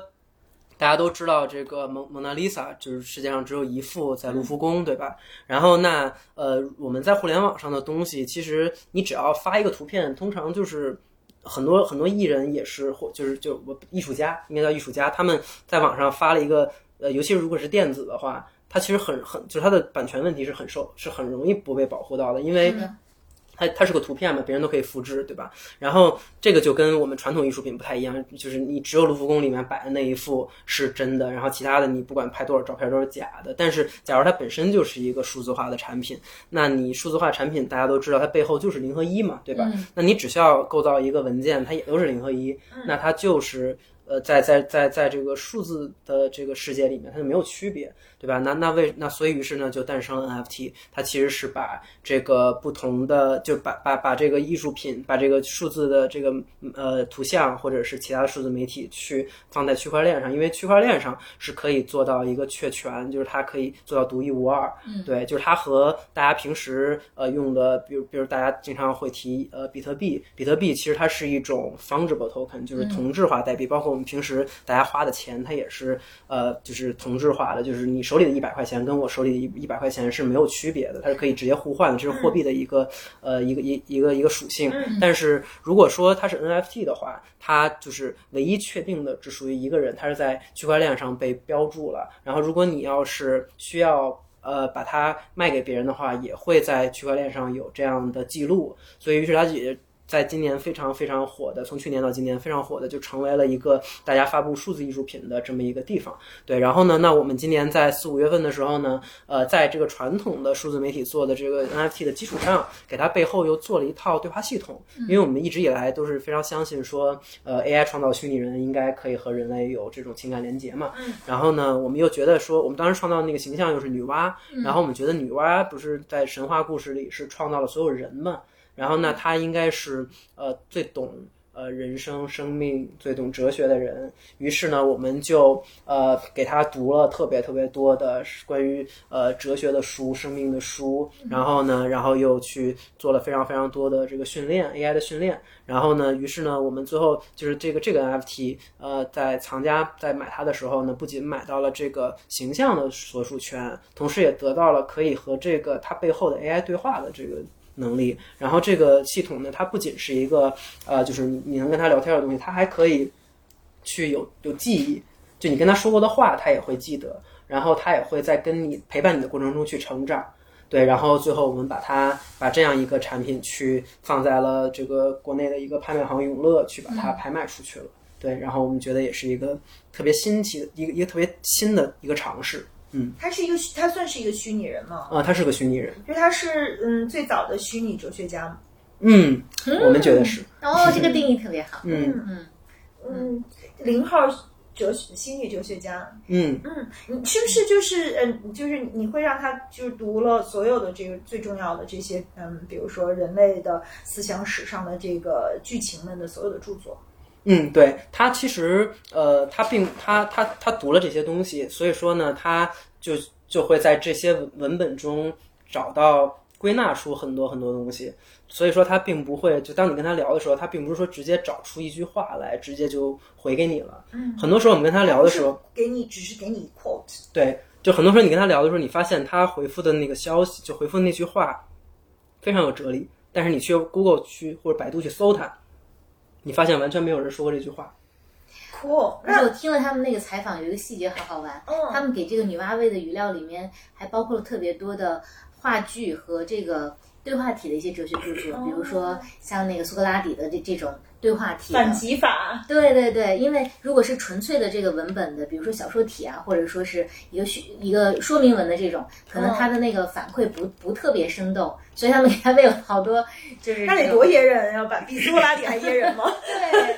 对，苏格拉底的、柏拉图的，还有好多这个中文的，嗯啊、一些一些文章，我觉得还挺好玩的。你可以下次把这个呃微的一些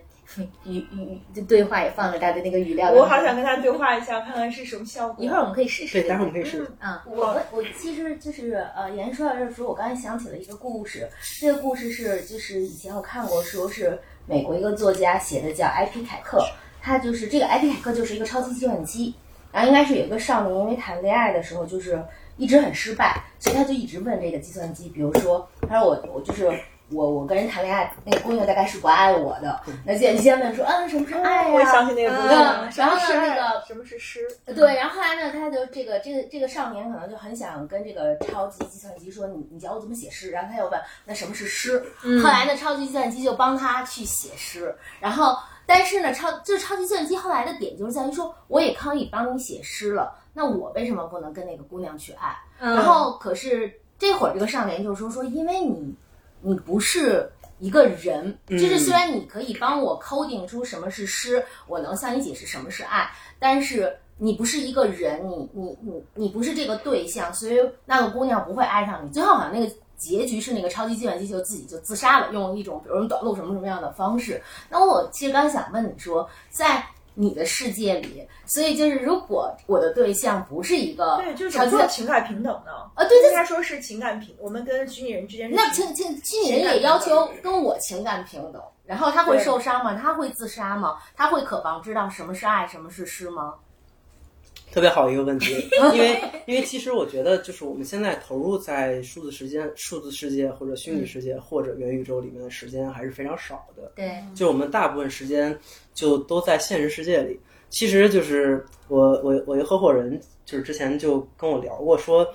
就他说我最近特别困扰，我说怎么了？他说我们怎样才能发明一种床或者座椅，就可以让人类在上面躺着，一直躺着，都不会都不会把自己的这个神经压麻。我说你为什么要问这种问题？他说因为我在思考说，那未来如果我们一直在元宇宙里面，对，啊，对，然后那我们这真实的身体如果就没用了。就因为你老躺在那儿，然后嗯就就你知道久久久卧床的人，他最终会就是可能肌肉萎缩对肌肉萎缩，然后有压的可能这个经常就可能会有就是压坏这个组织的这种情况，就就细胞液都都渗出都有可能，对吧？然后他都在问这个问题，我觉得可能当比就是我们在呃数字世界在元宇宙的时间足够大的时候，我们跟他才可能有这种平等。当我们可能一天就花几分钟或者几个小时在里头的时候，那他是一直在那里面的，那我们觉得这这种关系本身就是一个不平等的关系。但是因为你们不能 share 呃 real life，就是说你不是 share 所有的每每一个你所有的时，因为我们最宝贵的是我们的时间，对。是因为我们不能 share 我们的就是整个的人生，人对，对，当然我们可以就是通过技术去想办法来去弥补，但我觉得就是呃，当我们真的能够在这方面都做到完全平等的时候，这个完全平等才会完全发生。你你的角度是从平等的角度，Coco 的角度是说，那对方那个人他会不会伤心？其实就跟我们看的那个电影就《Her》，我们之前不是讨论过吗？嗯，那你的这个 AI 自己生长出思想来之后，那他的伤心谁来负责呢？所以可能也许一个更好的方式就是，它也可以给人类一些陪伴的时候，它是不是可以跟其他的？因为我们觉得元宇宙是可以穿梭的嘛，它可以和其他元宇宙里就，像那个咨询师都有自己的咨询师一样，就每一个 AI 它也有自己的陪伴。对哦，你是说它可以跟其他 NPC 谈恋爱是吗？对的。那我再问一个特外行的问题，就是你怎么看西部世界呢？就是你觉得，就是因就在西部世界里研发的，就是我们设计出来的这些，呃，我们设计来服务于我们的被被 programming 的存在，那他们的自我觉醒以及是否存在着。就是就是，如果如果我们觉得说边境，呃，就是我们我们我们的世界不断扩展，很多东西离我们并不遥远，那么就是以以就这个 creature 这个 identity 你 programming 出来的，就是他们的反抗什么的，对对我们来说遥远吗？就我这都特别的我觉得不不科学。我觉得不遥远嗯，对，但是就是其实刚刚也就提到，就是嗯。我绝对就是我我自己的理念是，我不希望创造一个只是用来嗯。纯服务我们，对。而让我们去可以尽可能的去满足我们所有呃在现实世界里面不能做的事情，在那儿去发泄。嗯。对，我觉得这个是不是特别健康的一种状态？尽管我相信，呃，元宇宙里面也一定会发生这样的事情，即使我不做，也会有人去做。对，嗯嗯嗯，但就回到了最初的那个问题，就是我们做元宇宙的目的是什么？就像你同事说那个，说我们要不要躺着防止肌肉萎缩？嗯我觉得这个本末倒置了，因为我记得微当时发过一篇文章给我们看，就是那个格隆的有一篇关于元元宇宙的说明。呃我我记得你们的公众号上也写过一篇类似的，就是嗯元宇宙它真正其实是实现了人类的第二次。迁徙，对。某一次巨大的迁徙，嗯。因为你人类的迁徙无无非是向外，比如说你去火星，对。还是说你向内，你去找一个全新的宇宙，对吧？对对。那你是为了扩展，就像薇说的，它是为了扩展自由，而不是说我把我的肉体、嗯我的碳基生对。生物的这个本体抛弃了。对，嗯。我觉得其实当他问我那，就是问我那个肌肉萎缩怎么解决这个问题，是因为他已经非常相信我们最终一定会走到那儿了，他才说的，就并不是说他反过来先去这么想吧。嗯呃，但是其实我觉得元宇宙能带给我们的，其实就是另又一次的生命的拓展。是的，对，就是我们呃有更多的时间、更多的机会，然后更多的体验，去呃，我是觉得它不是说呃，它既是在元宇宙里的我们，既是我们自己，也不是我们自己。它不是我们自己的原因，就是因为它可能确实呃会让我们过上跟自己。在真实世界里面的一生不太一样的这么一种体验，但它也是我们自己，是因为你在那里面做的事情，其实也反映你自己内心，就是你做的所有决定，并不是 out of nowhere，嗯。只是说可能在真实的世界里面你没有机会去做，可能有一些东西你做完之后，你才会更加了解自己。就像那个嗯，Max Tegmark 在《生命三点零》里说的吧，就说这个嗯，效率最终是由目的来决定的，而目的是由我们的价值观来决定的。对价值观由我们的情感决定，决定 define，然后我们的情感其实是由我们的意识 define 的。所以这个世界之所以有善恶，有美好，嗯。因为之所以是一个善恶花园的午夜，就是因为我们是有自由意志的，那我们的意识识是由什么来决定的呢？是由八字儿来决定，完成了一个闭环。闭环了，但是八字儿就已经觉得震惊了。对呀、我们的意识是由八字儿来决定的，这个是我今天下午想破头也没想出来的答案。嗯所以你这么看吗，妍妍？你觉得，嗯，我们的，嗯，就是第一，就是说你你觉得我们有自由意志吗？作为人类的这样的，就是自由意志是超过人类的物理边界吗？嗯。第二就是说，你觉得 AI 未来会有自己的自由意志吗？嗯，我觉得这两个问题，其实在我做的这个事情上，可能答案是一样的。嗯就是因为我，因为我挺相信说，可能我们也是被嵌套的那一层，就是我们在创造着下一层。所以这我觉得，就他们对于他们来说这个问题，可能也许就是对于我们来说的这个问题。对，然后呃，因为也许有可能我们身边出现的人也不一定是真人，这也是不是完全因为我没法证伪我们是不是生活在一个对对对，所以其实呃，我自己的观点其实就是呃，我们有没有自由意志也没有那么重要，因为当你认为你有的时候，你就有；你认为你不是，你在怀疑所有东西的时候，你就没有。我觉得最重要的还是说要享受当下的每个时刻。就是你这就是你的所有经历，你所有体验，是你最终想要的，你最后不不去后悔，我觉得就足够了。嗯，其实这个跟《失控玩家》里边的那个他有探讨的这个一话题是一样的。嗯，对，他就是说，最终即便是我们是一个虚拟人，但是呢，我们的情感。我们的创造也是有意义的，对的，嗯，这就是回到就是嗯，就是在哲学体系里面，就是我自己会是一个，我觉得是一个坚定的这个。加缪主义者吧，就是因为从西西弗的精神，就是即便是你每天的任务只是把大石头推上山去，但是就是这种无用的创造的激情，其实本身就是他活着的意义吧。就是这是他自己 define 的，就是我不知道有一天是不是就是 AI 它也会虚拟人，他会 define 他们自己存在的意义吧，在元宇宙当中他们他们的意义。嗯，特别同意。我也想问你，就是嗯，可是就是说所有就是。真的 AI 可以？如我我其实还在想一个问题，就是说，如果比如说人类在进化的过程中，就是很多时候我们其实是超越了自己最初的设定的，因为其实所有生物最初的设定都是繁殖，对吧？我们要繁衍下去。可是其实现在，如果你看，就是大多数的人类，其实很多人都抛弃了这个呃第一需求，我们其实在追求第二需求。就像我们在追求的意义是我们每一个当下的感受，是我们的情感，就情感变成了我们的呃自由意志最大的 driver。那你觉得就？就是 AI 有一天它会超越自己最初的设定吗？嗯，我觉得取决于这个设定它到底是什么。对，因为我觉得人类他在超越自己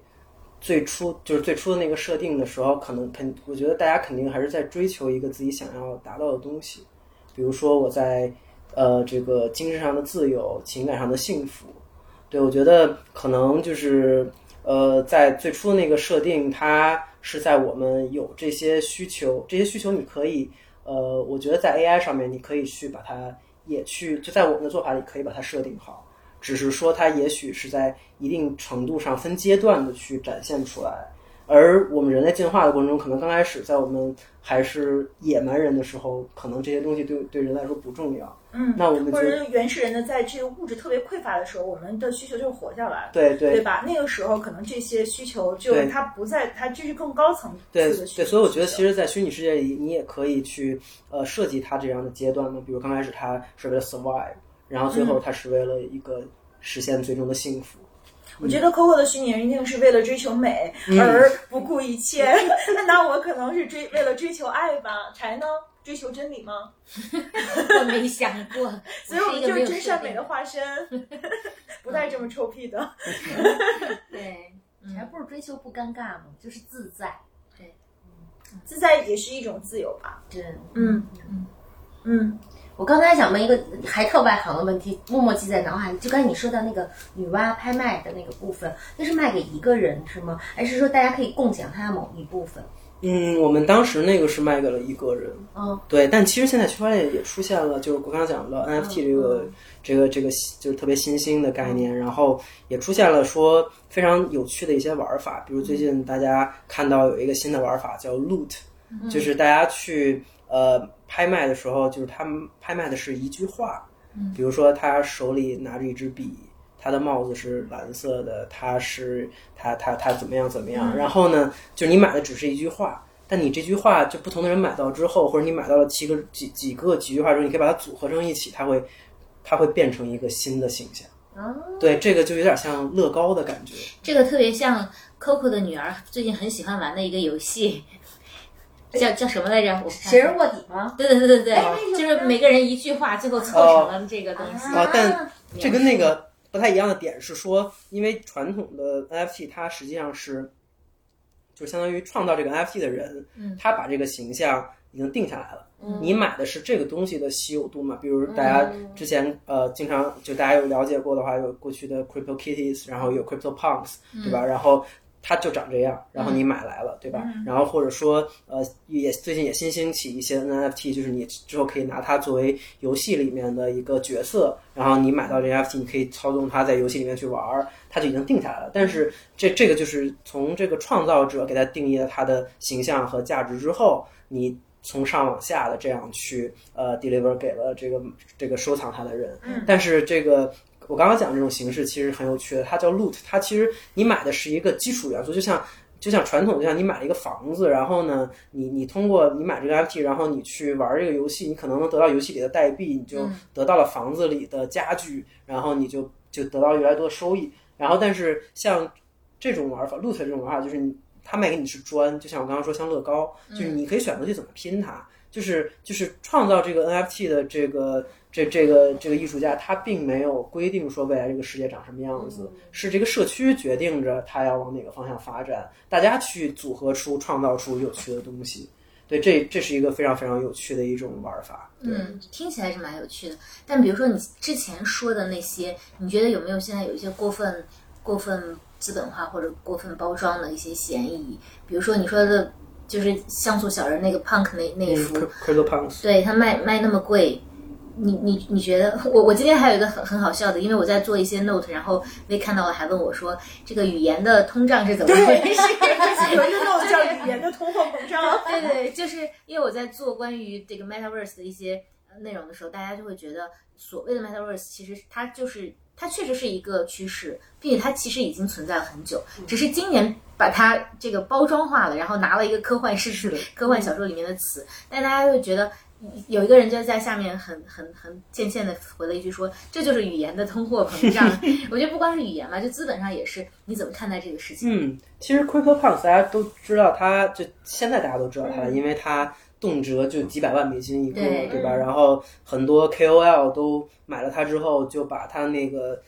那那那那个 Crypto Punks 换成自己的 profile photo 在 Twitter 上面换成自己的头像，是而且就是那些没有买下这个 Crypto Punks，然后却把它放成自己头像的人会遭到唾弃，就是这是现在一个特别呃就是 popular 的一个文化，但是呢，其实它也并不是在今年才开始做的。是，对它，其实大家可以去看非常非常多的，就是今年火了的这些，无论是 NFT 还是元宇宙还是区块链项目，呃，我觉得它都跟就是像我们当时做这个公司一样，就那会儿大家并没有很关注这件事情。我们还关注到非常多的这个公司，他们甚至是在就是大家知道这个一七年年底，就是呃就是区块链有一次特别严重的这个大跌，但是是发生在那个时刻，大就很多很已经有很多资本或者人们不去关注这件事情的时候，因为他们相信说，呃，未来可能。呃，无论是现实世界还是这个元宇宙，还是虚拟世界，可能区块链在未来，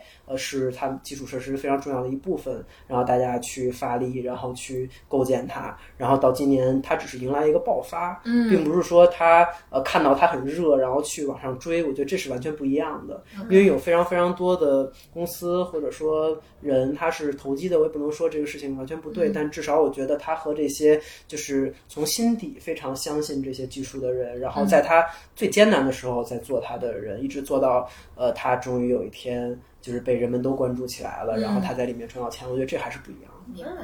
我觉得这个就是需求和 supply demand 吧，就是其实它就是 in a way，就是它在市场上，它这是市场验证了，就是它存在即合理。它之所以值这么多钱，就是因为它它真的是有颠覆性，而且它那个是早期的一批，就这个是不可复制的。你可能后面会有很多很多的各种各样的 NFT 出来，但是它的江湖地位就在于他们是最早的一批。对的，对，我觉得它就是它就是有独一无二的这样的价值的。嗯嗯嗯，然后我还想问你，就是关于这个，因为就是可能大家都看了《时空玩家》嘛，对于这个，嗯，就是未来的游戏，我很想知道，就是说它在就是用户体验在这个呃游戏未来的设计当中，就是它有多大的呃作用吧？就比如说啊，就是那可能就是是这个游戏它就是本身就是一个 metaverse，那这个它可能是一个是这个是这个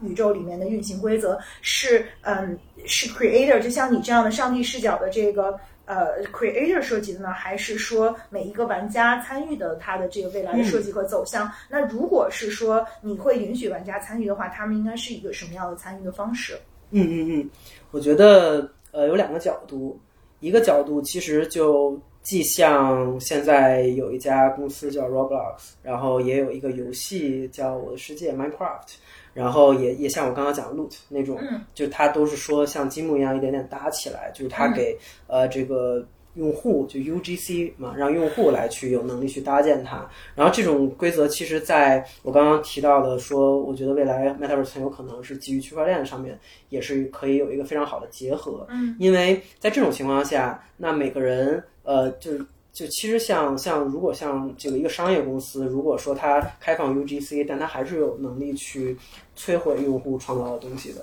它可以说，哎，这东西是我们不想要的，对吧？但是如果说它在区块链上，区块链上，那可能就是，呃，有有一半以上的用户觉得我想要的，我这就在这个世界里，我想要的这个世界是这样子的，那我们就可以相当于用脚投票，因为我手里有区块链，然后我可以去把它演化成我们想要的样子。嗯，对，这是一个视角。然后另外一个视角就是，呃，如果在这个世界里面，呃，刚刚讲的可能更多的是它的这个形，呃，叫什么外貌的形状，就可能是它它这个世界的城市怎么搭建，然后长什么样子。嗯那如果说是里面的每个人呢，那我们其实认为呢，可能还是 AI 可以在里面发挥很大的作用，因为。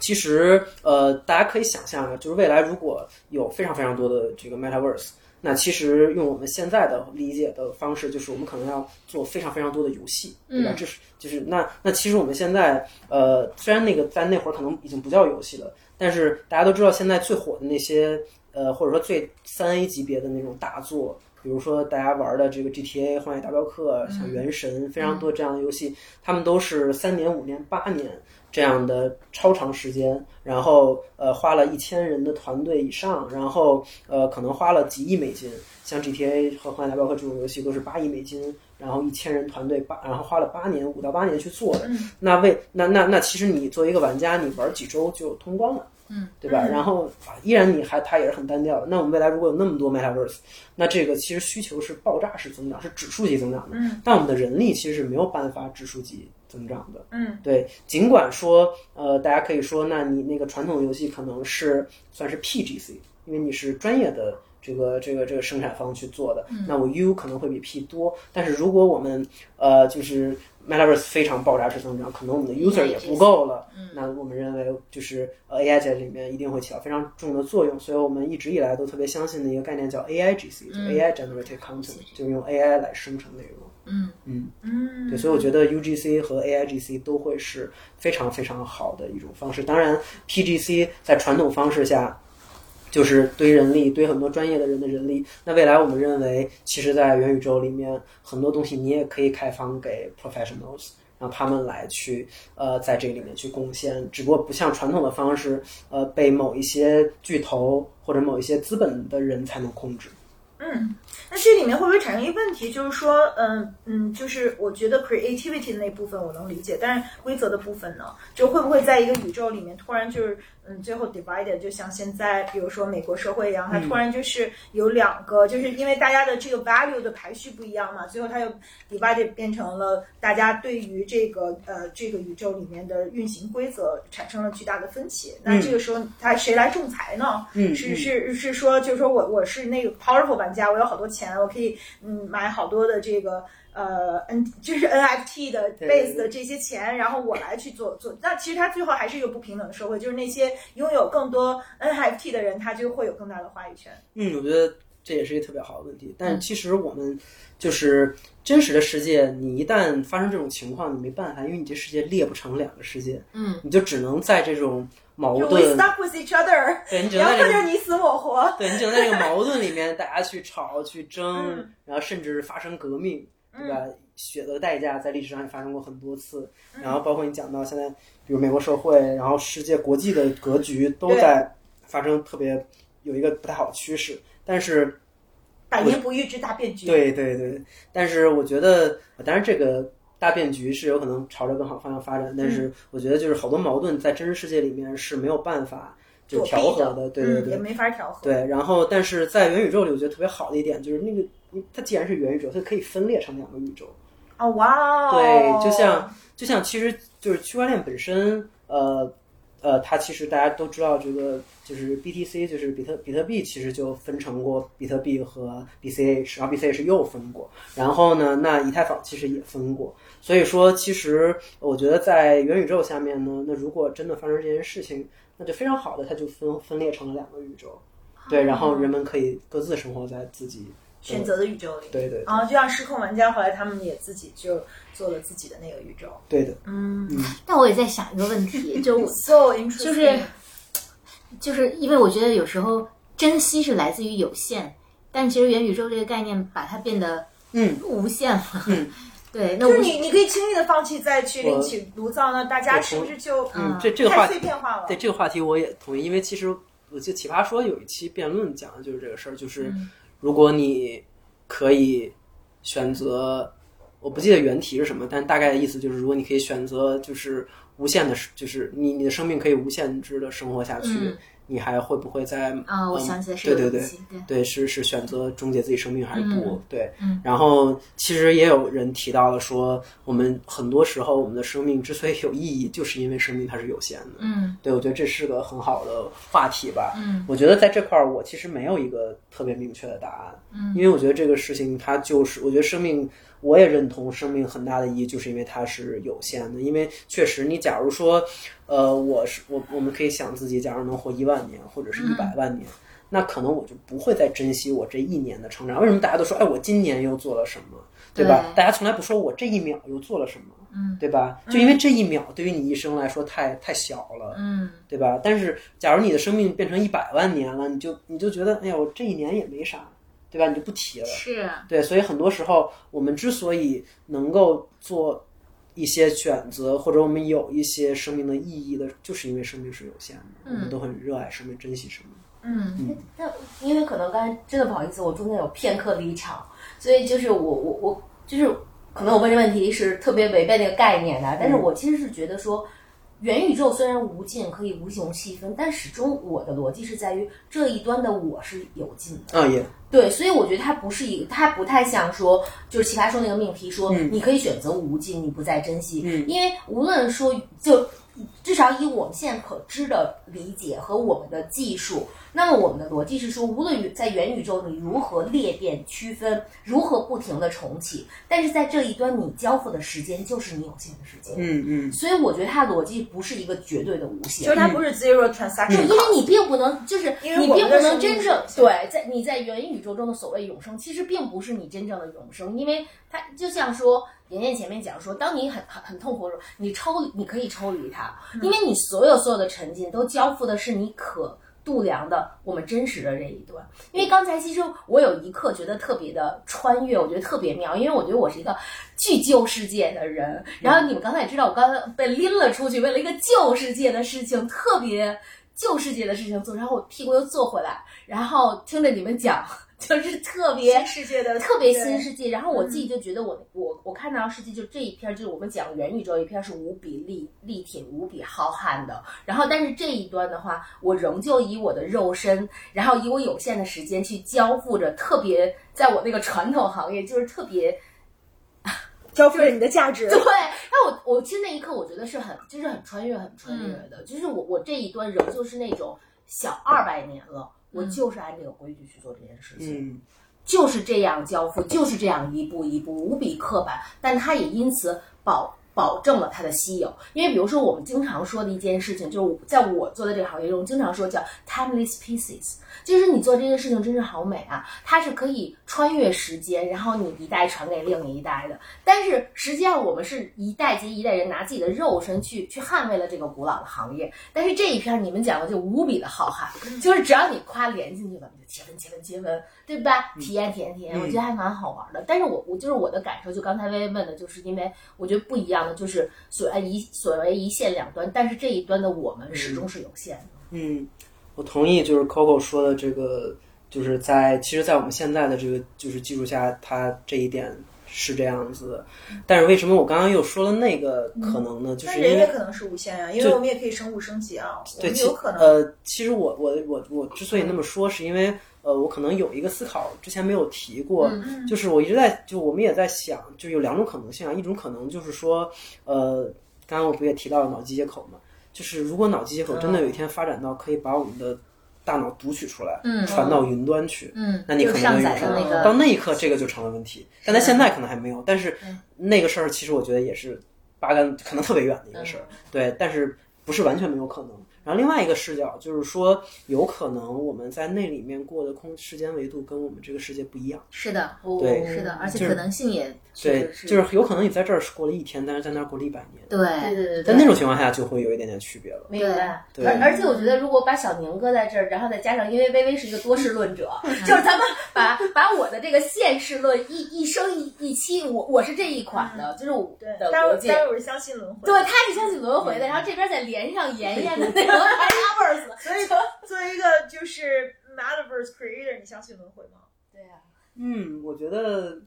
我不知道，因为我不知道，所以我很难相信。对，但是我觉得我们是可以在 Metaverse 里面实现轮回的，我还挺想要体验这样的经历的。嗯。嗯，只是我觉得在 Metaverse 的轮回里面，你可以有不同的设定。就这个设定是你，因为轮回你是要忘记自己上一世的经历，重新去修行的。嗯嗯但是你在 Metaverse 里的轮回，你会用这样的规则去设定吗？啊，这是个特别好的问题。我觉得我都 之前一直觉得好像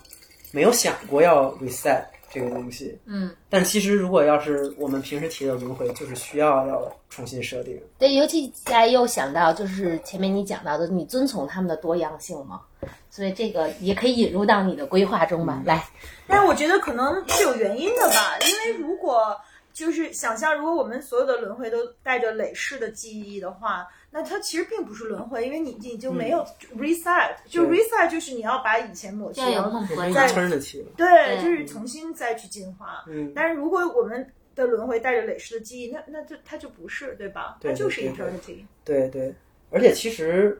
我突然又想起，就是像《生活玩家》里面的那个 Guy，他就是每天，他本来就是每天一睁眼就就忘记了前一天发生的事儿，对对对他其实本来是在轮回的，对，对，结果他后来就自我进化成了，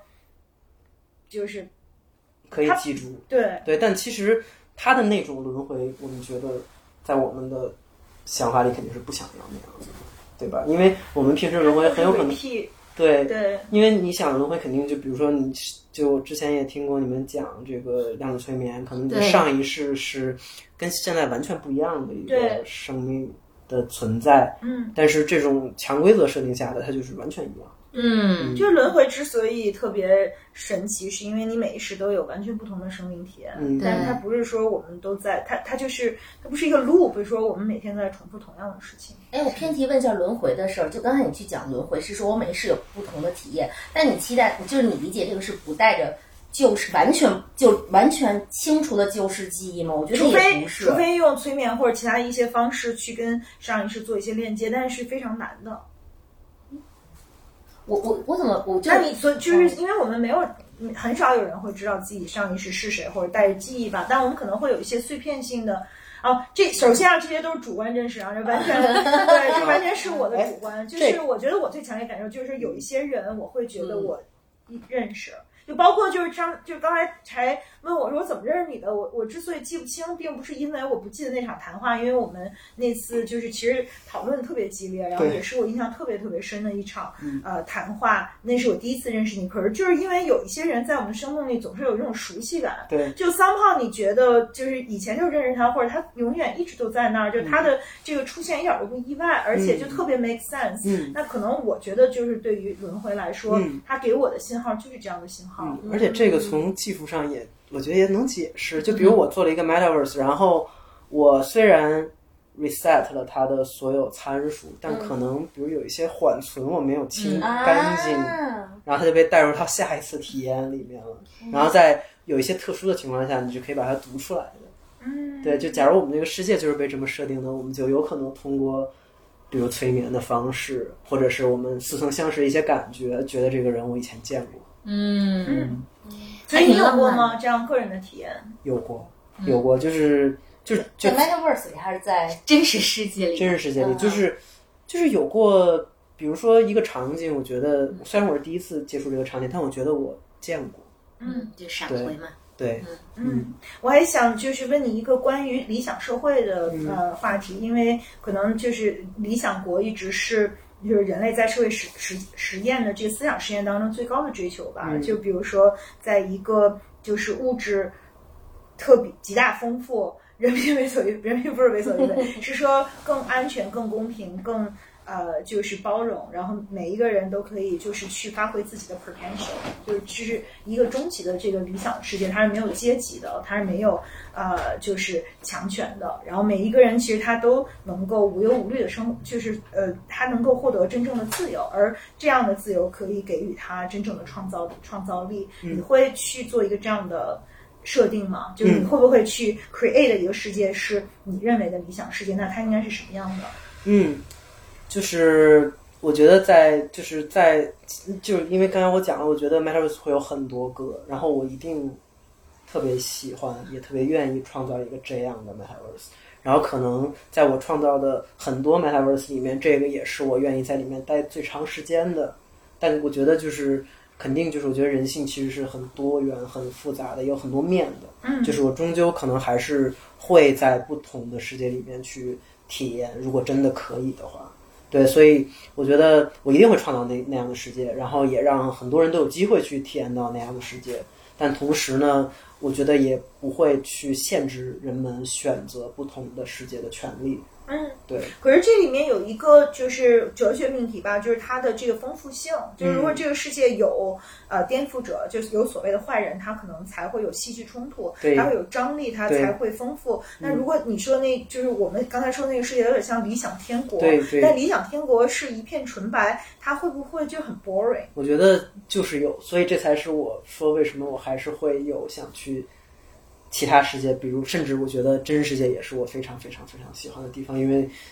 我自己也是一个非常热爱生命的人，嗯。所以我觉得就是真实的生命带给你的每一每一次心跳都会让你觉得很有生机勃勃的感觉，对，而呃就是不同的世界，就是理想国在我们真实世界里面是其实是没有办法实现的，那我也愿意去体验。我觉得当我们把这些经历都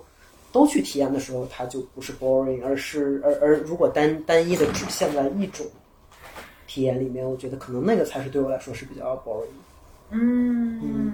明白。嗯，你会怎么想？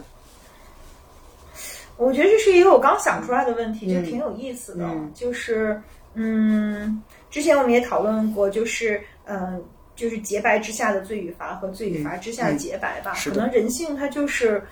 啊，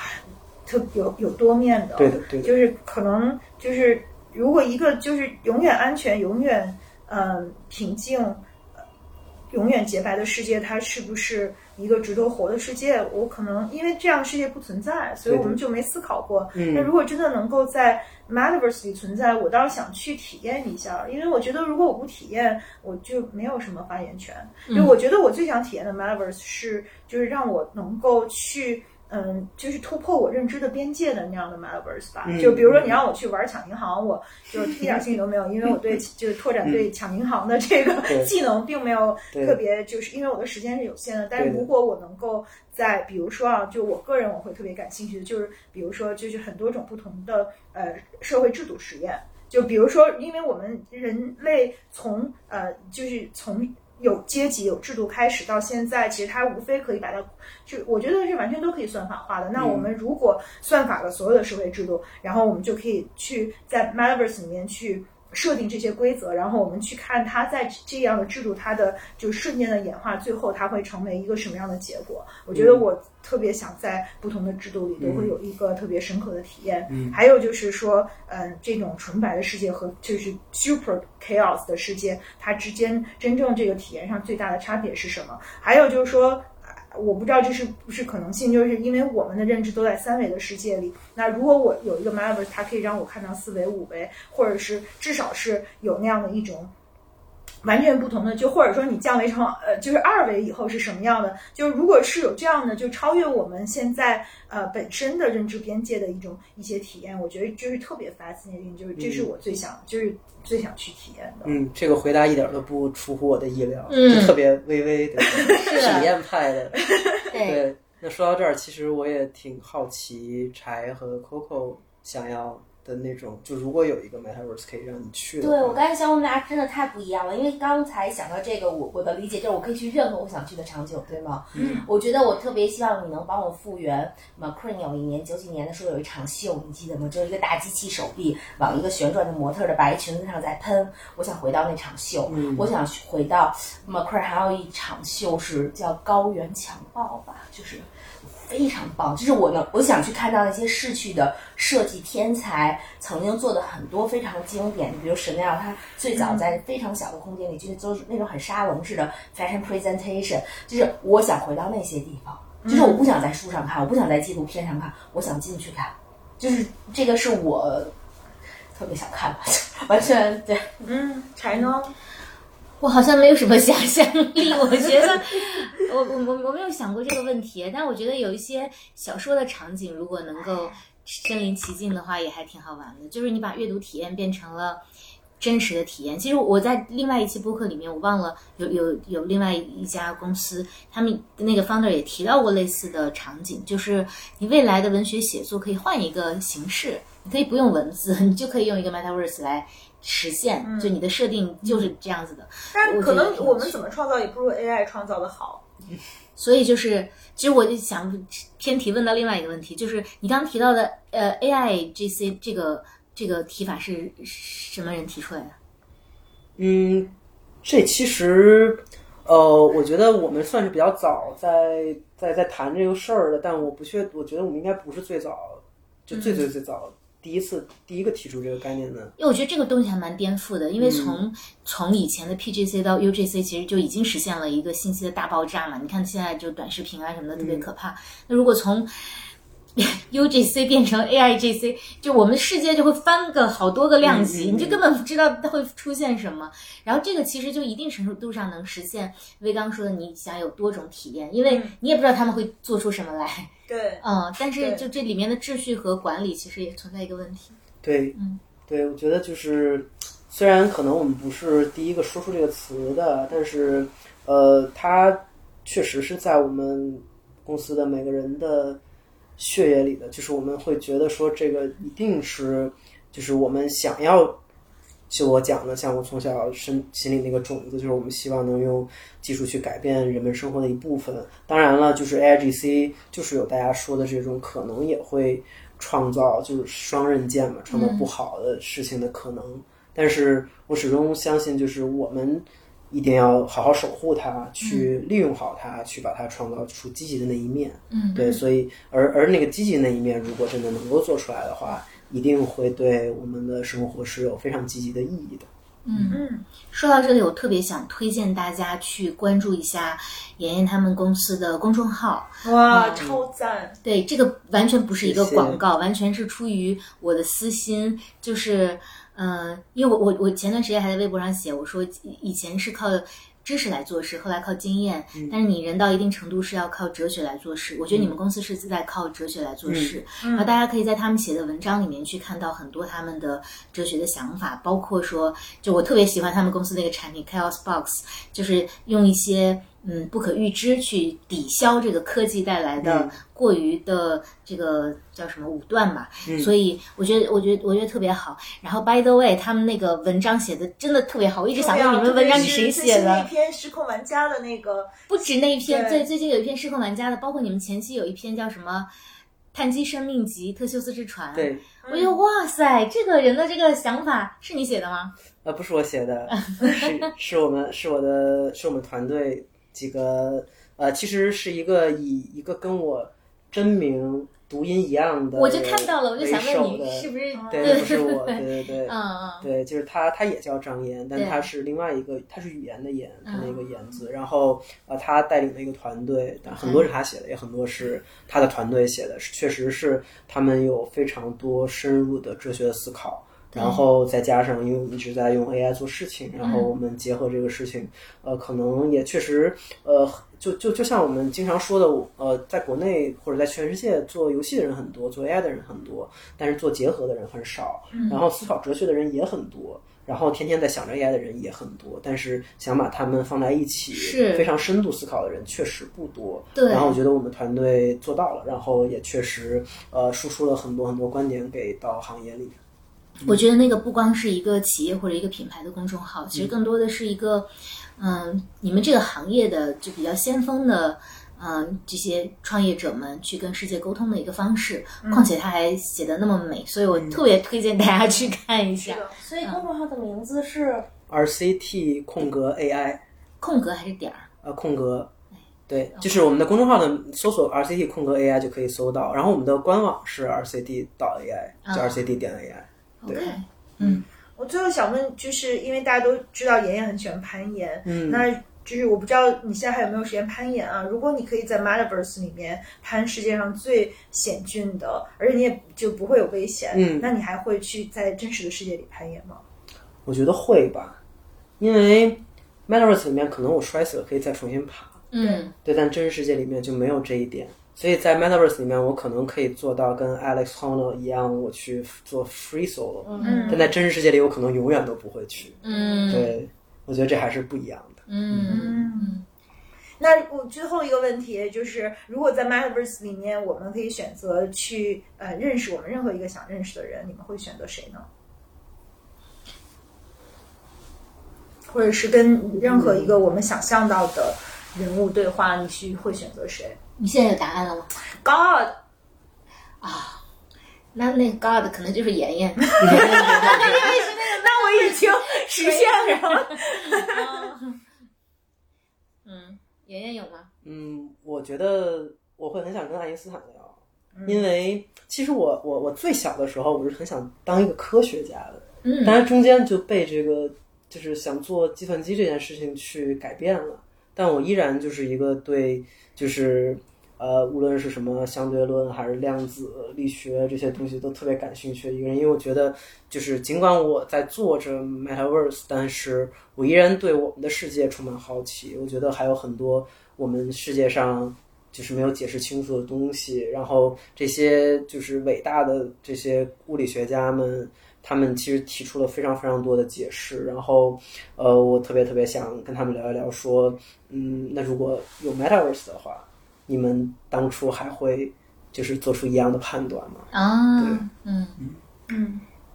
Coco 呢？呃突然问题，第一个反应都是看去了去见张爱玲吧。嗯对，小时候看她写《天才梦》，看她写小女孩在车顶上摘下落叶，吹口风琴，觉得那么小的年纪就已经就我我觉得。看他写说，在伊朗面前背着“商女不知亡国恨”的惆怅，然后，而且我觉得他的很多关于审美的细腻，其实是大大的被低估的。然后，我也想跟他聊聊他的刻薄，他落空的爱情。嗯，对，就是立刻想到的是张爱玲。嗯嗯，我们每个人性格真的太不一样。对，我觉得我感谢 Metaverse。我觉得，因为这个，我就我想说一句说，就是因为我我们三个我觉得特别妙，是说在 Slide Open，就是我们在一起相遇的时光，其实我们更多的会分享我们共通的地方，嗯所以也有讲不完的话。但是我觉得今天这一期录的最好玩的就是说，这一期其实是让我们几个最就是最分裂的一最分裂的一期，经常阐述了一句话看着我，什么该说 AI 什么 GC GC 的时候，我当时你知道刚才没有看到那个表情叫啥，就 是 就是觉得就是我跟你们之间都有彼此深深的鸿沟，可是我觉得特别好，就是就是让我们各自看到了我们嗯。除了 physical。在生活中吸引更多分享共同的那个部分，就是其实各自还有好大好大的草原、嗯天空，对吧？我觉得还蛮好玩的这。是因为我们都不同，这个世界因为我特别丰富才有意思嘛。嗯 Metaverse 也是一样，是的对吗？对，它放大了咱们的不同，都更敢想了。就随便想，你想见谁？那你想见谁？我想见的人挺不是，我想聊的人挺多的，但是其实是一个角度，而不是具体的人。嗯因为我觉得每个人都有一些不愿意跟人家说的那些话。我想在 Metaverse 里面给他设置一个特别安全的场景，说你告诉我，我明天就忘记了，但是我的缓存会留着。然后我就想去，好脑洞，对，我就想去跟人家聊这些话题。谁告诉谁？我想探索别人的秘密。啊，嗯，不不一定或者内心是具体的。世界吧。对对对对，是的，是的，是的，嗯就是没有办法讲到人前的一些角度。嗯，就你你还去当一棵树洞，对吗？对对对，但因为如果你在现实生活里，他没有办法确保你的完全安全嘛，所以他没有办法告诉你这些话。嗯嗯，他可以把他的话加密的放在区块链的智能合约上，对，然后就没有任何人能破解，只有你能知道。嗯 哇！但我还会给他一个条件，就是反正我会忘记的，不然他也不敢告诉我。嗯嗯嗯嗯嗯，但我想把我的感受留下来。嗯，特别好。Interesting。嗯，那如果你可以创造一个，哎，你的是谁呀、我在等我就说了，我要说了大的呀，哦哦，忘了，对不起，对不起，对不起。就是 the the ultimate creator, 嗯 whoever that is。嗯嗯对，嗯，然后我想问妍妍是说，如果你可以有机会做第一批火星移民，和你可以创造一个就是特别炸裂的 metaverse 是你创造的，就这两个你会选择哪个？嗯，这好难选择。这就是你们说的向内探索还是向外探索对，啊？因为因为其实我虽就是呃，我觉得，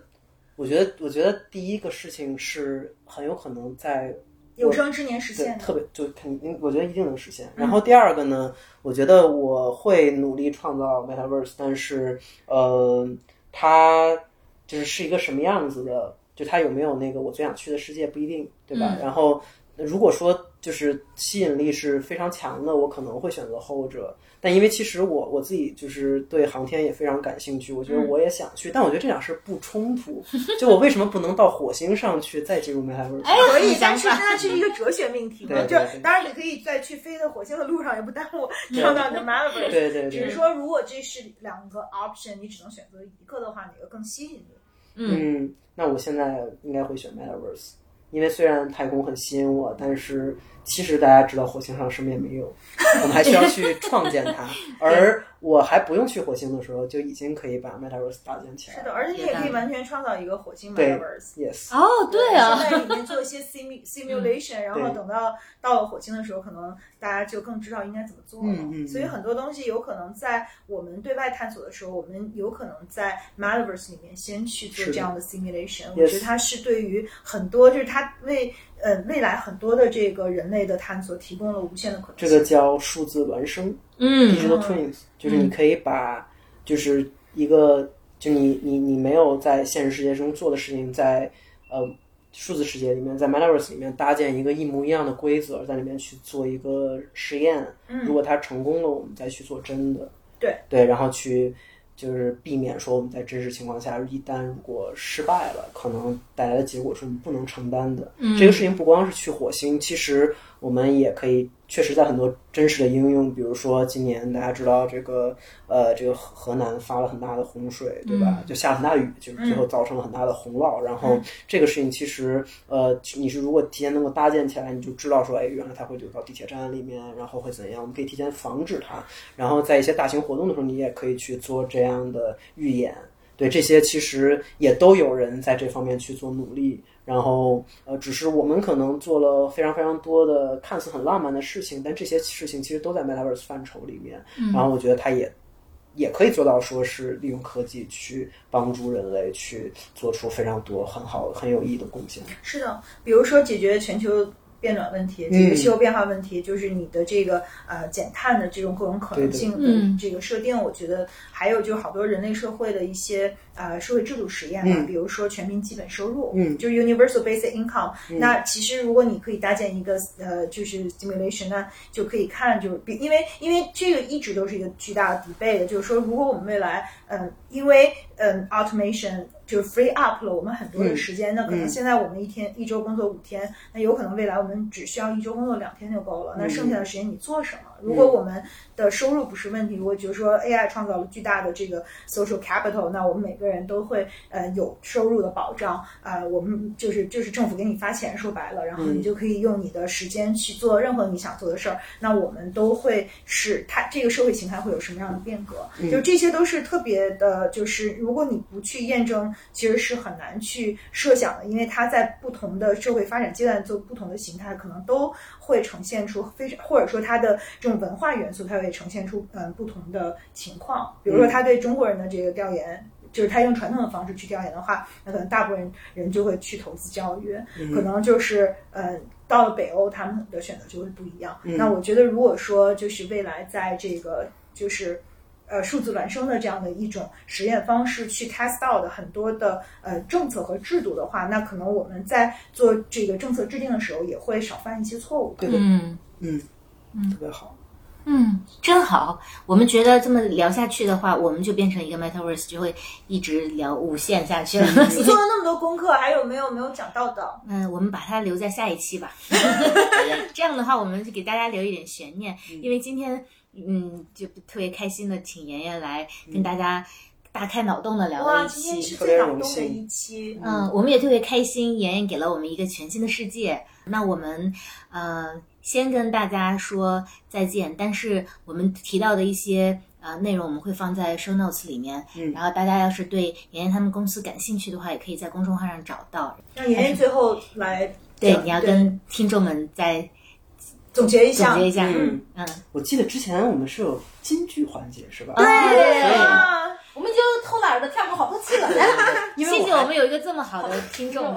因为我还想了想会是什么。嗯对，就是其实我想的那一句会是一句可能大家听过，但我觉得也挺契合我们今天聊的事情，因为我觉得就是不管呃大家怎么看待技术，怎么看待 AI，怎么看待 Metaverse。其实就是我觉得最重要的还是你是无论是在真实世界里还是在 Metaverse 里面，你呃就是你是否真的 enjoy 你，你是否享受你或就当下的那那个时刻那个 moment，、对，所以说我其实也这句话其实也是我个人特别欣赏的一句话，就是叫做呃每一个不曾起舞的日子都是对生命的辜负，嗯所以我希望也希望说呃大家呃都就是无论是在什么呃即使是。呃，都在真实世界里，或者是都在 Metaverse 里，或者是中间穿穿越来穿越去，都能够去做到这一点，然后来去不辜负生命它真正的意义吧。嗯，好棒，干杯吧，好棒！谢谢妍妍。干杯。哇，太爱这一期了，嗯，那我们下期见，拜拜。拜拜拜拜拜。